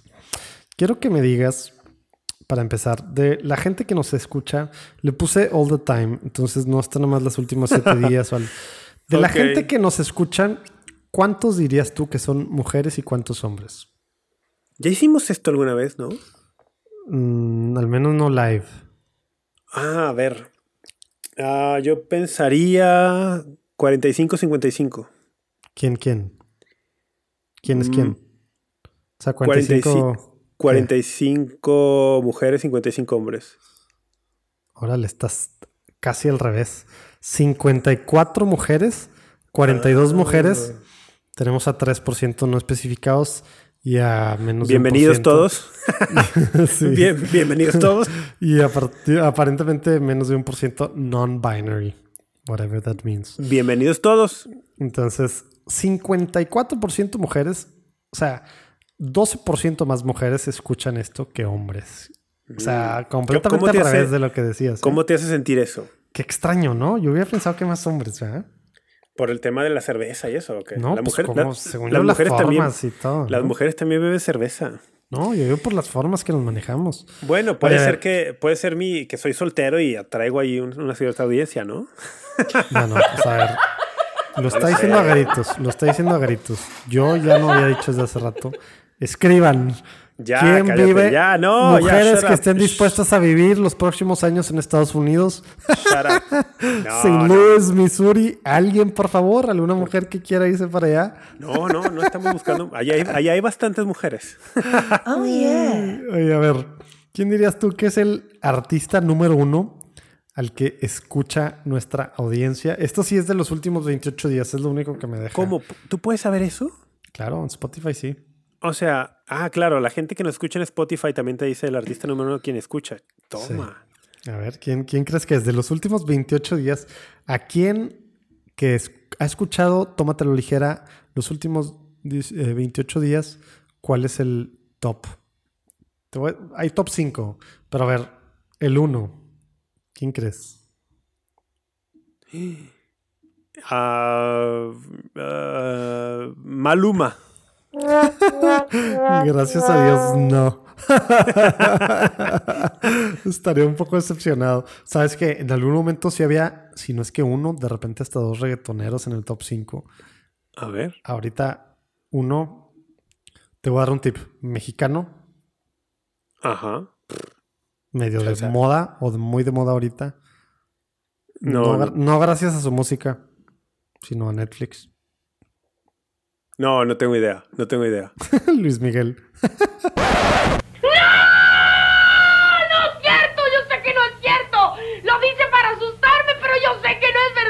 Oye, no está mal. No, pues no está tan mal. No, no está mal, no está nada mal. Luis Miguel es, es, muy decente y el mejor inter yo creo que es el mejor intérprete en español que ha habido en los últimos. Es muy decente, dices su música, ¿verdad? Sí, sí, sí, me refiero a su música. Y a nivel de intérprete, yo creo que es el mejor en español en los últimos, ¿qué te gusta? 30 años, ¿no? Pues sí, puede ser. Oye, segundo lugar. A ver, una pista. Bueno, mejor, de, los próximos cuatro, ¿quién se te ocurre que puede ir en el top, completar el top 5? A ver, lanza al aire así. No, es que ni siquiera. Una me está. Es más, si estoy medio sorprendido, ¿eh? Es más, los próximos dos, dos y tres son católicos. ¿Eh? No, estoy bloqueadísimo. Estoy bloqueadísimo. No puedes sacar uno ni siquiera. O sea, saca, saca, saca. Es que este, estoy, me bloqueé durísimo con. No sé. Y luego ya dijiste son católicos, me bloqueé más. Pues, o sea, cantautores que se declaran católicos o de música católica. Sí, música católica. Ah, música católica. Sí, música pues, católica. No sé, Martín. No. ¿No? Aparentemente no hay mucho jalicense. No. Martín no. Entonces, ¿e, ¿en español? Sí, sí, sí. No, no tengo idea. Neta. O sea, pues nomás has dicho uno. Di otros. Ándale, ese es el número dos ah, o sea que ahí la comunidad no está escuchando. Aparentemente. Luego, a ver, di otra católica. No manches, ¿cuál es la católica más famosa ahorita? De música católica. ¿Mujer? Sí. Ni idea. Te la están rayando los que están escuchando ahorita pensando, ¿cómo no se le ocurre esta? ¿Neta? Neta, no. Atenas. ¿Atenas? Sí. Ah, ya con sus ideas anti-COVID y esas cosas. Ah, no tengo idea. Yo admito que he escuchado, que he escuchado nomás una canción, la que tienen con Gesed. la que tienen con Gesed. No sé más. Neta, yo pensé que era decente. Bueno. bueno. a lo mejor sí es decente, pero vamos a decir. Oye, oye, eh, en inglés tenemos uno en el top 5. ¿Quién crees? Un, un, un cantante. ¿Quién? Y aparte lo más extraño de todo es que es inglés. Y, o sea, ni siquiera es, ni, no, ni siquiera es gringo. O sea, en el top 5 hay solo uno, eh, pues digamos, pues sí, de, lengua nativa inglesa y es inglés aparte. ¿Te suena Ed Sheeran. Exactamente. ¿Sí? Sí. Eso también te habla un poco de la edad de la gente que nos escucha pues, pues, no sé, que los sí, sí, pero bueno. No, pues sí, o sea, si, el número uno es Ed Sheeran. ¿Sabes quién me sorprendió? lo que nos escuchan en Spotify, la mayoría debe estar concentrada entre los 25 y 35. ¿Sabes qué me sorprendió? La quinta. Que es alguien que era famoso, famosa en nuestros tiempos y, y ahora es otro tipo de música completamente. Eh, que no me gusta la música de ahora, pero me gustaba los primeros dos, tres CDs a lo mejor. ¿Te suena? Eh, latinoamericana. No quiero decir el país porque ya vas a ver. No, no se te ocurre ninguna cantante famosa que estaba así fuerte. Shakira. Exactamente. Me sorprende que en top 5, ¿no? Pues no, pues es, muy famosa en Latinoamérica, es muy famosa. Bueno, ¿será que me choca ya la música ahorita de ella, que es reggaetón y así? Puede ser. Bueno, nuestro top 5 fue Luis Miguel, Gesed, Atenas, Ed Sheeran y Shakira. Oye, la, gente que escucha, la gente que escucha Tómatelo en Spotify, esto es lo que escucha. Estos son los de los últimos 28 días. Y ya para cerrar, así, dijiste ahorita edades. ¿Cuál es el pico de, edad? Digo, el pico, el, digamos, los nueve años de edad, el rango de edad más, más alto, el primero y el segundo, que están bien, bien pegados. O sea, de más gente que nos escucha, yo creo que la, la mayor, la mayor parte debe estar entre los 25 y los 35. Mm, no, pero ¿y luego quién dirías? Y luego de los 35 a los 45. Bueno, de los 35 a los 44 son los que más, el 27%. Y cálate esto, está bien extraño. Del de 35 a 45, o sea, la edad que ambos, en el rango de edad nuestro, nuestro tuyo y mío, el 61% de ese rango que nos escucha son mujeres. Ajá. Se me hace raro. Y 38 hombres. O sea, se me hace bien extraño, ¿no? Sí, sí, no, pues eso significa que tenemos que ser más conscientes de que tenemos una audiencia mayoritariamente femenina cuando hablamos de esto. Oye, y luego segundo si es de 28 a 34. No sé por qué hacen de 28 en vez de 25, pero de 28, de 28 a 34. Creo que es porque 28 todavía son millennials. Y, son 6 años ahí nomás. 28 a 34, que es el 26%. O sea, hará el 27% de 35 a 44 y lo 26% de 28 a 34. Pegadito, pegadito. Y, el tercer está, rango. Y está, y está, más pegado mujeres 53, hombres, hombres 47. Y el tercer rango está exactamente empatado entre 23 a 27 y 45 hasta 59. Entonces, los cuatro años de 23 a 27 están igual de pegados que los 14 años de... de no sé por qué está dividido así. Luego, luego, el siguiente es, imagínate, uno es de 60 a 150 años. Entonces, no entiendo estas divisiones. Muy amplio, muy amplio. Pero, pero de los jóvenes, de 23 a 27, igual 60 mujeres, 40 hombres. 40% hombres. Y a la única que hay más hombres, ah, no, hay dos que, que hay más hombres. No, la única que hay más hombres es de 45 a 59. 44 hombres, 42 mujeres. Qué raro, ¿no? Sí, sí, sí. No me, y no esto sí es de todos los tiempos. Ahora, no me sorprende, déjate digo por qué no. A mí sí. Porque tenemos mucho tiempo. O sea, ya, ya que me lo dices, no me sorprende. Me, me sorprende porque no, me lo, no voy a pensar. Pero ya que me lo dices. Sí, digo, sí, lo habías dicho al revés. Entonces no sí me te sorprende. sorprende. No, no, me pero digo, ya que me lo dices, no me sorprende porque tenemos mucho tiempo dándonos cuenta que la mujer es el motor de la iglesia. Oye, pero en Platicando en Católico escuchan más hombres. Y yo creo, pero yo creo que, bueno, no sé, yo creo que acá en, en Tómatelo a la Ligera es un, un formato que se presta mucho a la formación. Y la formación suele ser atractiva para las personas comprometidas. Y hay más mujeres comprometidas en el catolicismo actual, por lo menos en Estados Unidos, México, que hombres. Entonces, pues si lo leo desde allí, como decir, oye, esta es una, una opción formativa que busca ser también entretenida. ¿Quién va a querer un formato así? Pues la gente más comprometida, por porcentaje más comprometidos son mujeres que hombres. No me, entonces, me hace sentido. Pudiera Ajá. ser, pero se me hace muy Y esto me hace eso. pensar que tenemos que echarle cabeza, pensar para el futuro, así como lo que vamos a plan- hacer este fin de semana en Monterrey de encuentro, retiro, tómatelo a la ligera, back to basics, que será solo de hombres, que por cierto, quieren inscribirse, quieren venir, escriban tómatelo arroba Quieren apoyar. A que quieren apoyar a que alguien venga, escriban. Bueno, esto me hace pensar que tendríamos que diseñar algo Pues yo creo mujeres. que yo creo que ya le está gustando, por eso están las mujeres. Ya están viniendo. Pero Oye, vamos, vamos a tener que buscar Platicando en católico estoy viendo 50% hombres, 46 mujeres. Pa. Entonces, sí, sí está diferente. ¿eh? Y obviamente, bueno, Platicando católico pues, tiene más audiencia. Muchas veces más audiencia que esto. Pero ¿Cómo estamos en audiencia, sabes? O sea, Sí, ¿cómo lo bueno, miden? Spot- ¿Por números o por reproducciones? Spotify es un, es un solo... Sí, déjame vuelvo, me regreso a esta cosa. Oye, pero, pero igual Sí. hay que platicar de eso, ¿no? Quien quiera, mientras me meto a esta cosa, quien quiera apoyar a alguien, si es que no escucharon el del fin de semana, que a lo mejor se fueron con la finta de que esto ya era semanal o esto va a ser semanal, ni nene, eh, pero pueden apoyar, pueden estar apoyando Sí, amigos, vamos a, que hacer un, alguien, a que alguien vaya. vamos a hacer un, un encuentro, retiro, convivencia, tómatelo a la ligera style em, en la zona de Monterrey el último fin de semana de julio de 2021, solo para hombres. Y pueden venir, todavía pueden venir, hay algunos lugares todavía disponibles, pero también pueden ayudar a que alguien venga. Hay algunos, algunos hombres, hermanos interesados, muy interesados, pero en cuanto a recursos están un poco cortos. Entonces, si alguien quiere ayudar a que alguien venga, alguien quiere como patrocinar el todo o la parte de un viaje de alguien, escríbanos porfa eh, a tómatelo para que puedan, se pueda materializar esto. ¿no? Sí, va a haber, va a haber varios temas. Back to basics, el ser católicos. Nos vamos a las bases, que a veces parece que no empezamos por ahí. Y temas de actualidad de la iglesia, ¿verdad?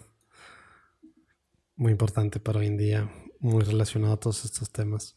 Oye, se me hace que es el, es el, más largo que nos hemos aventado.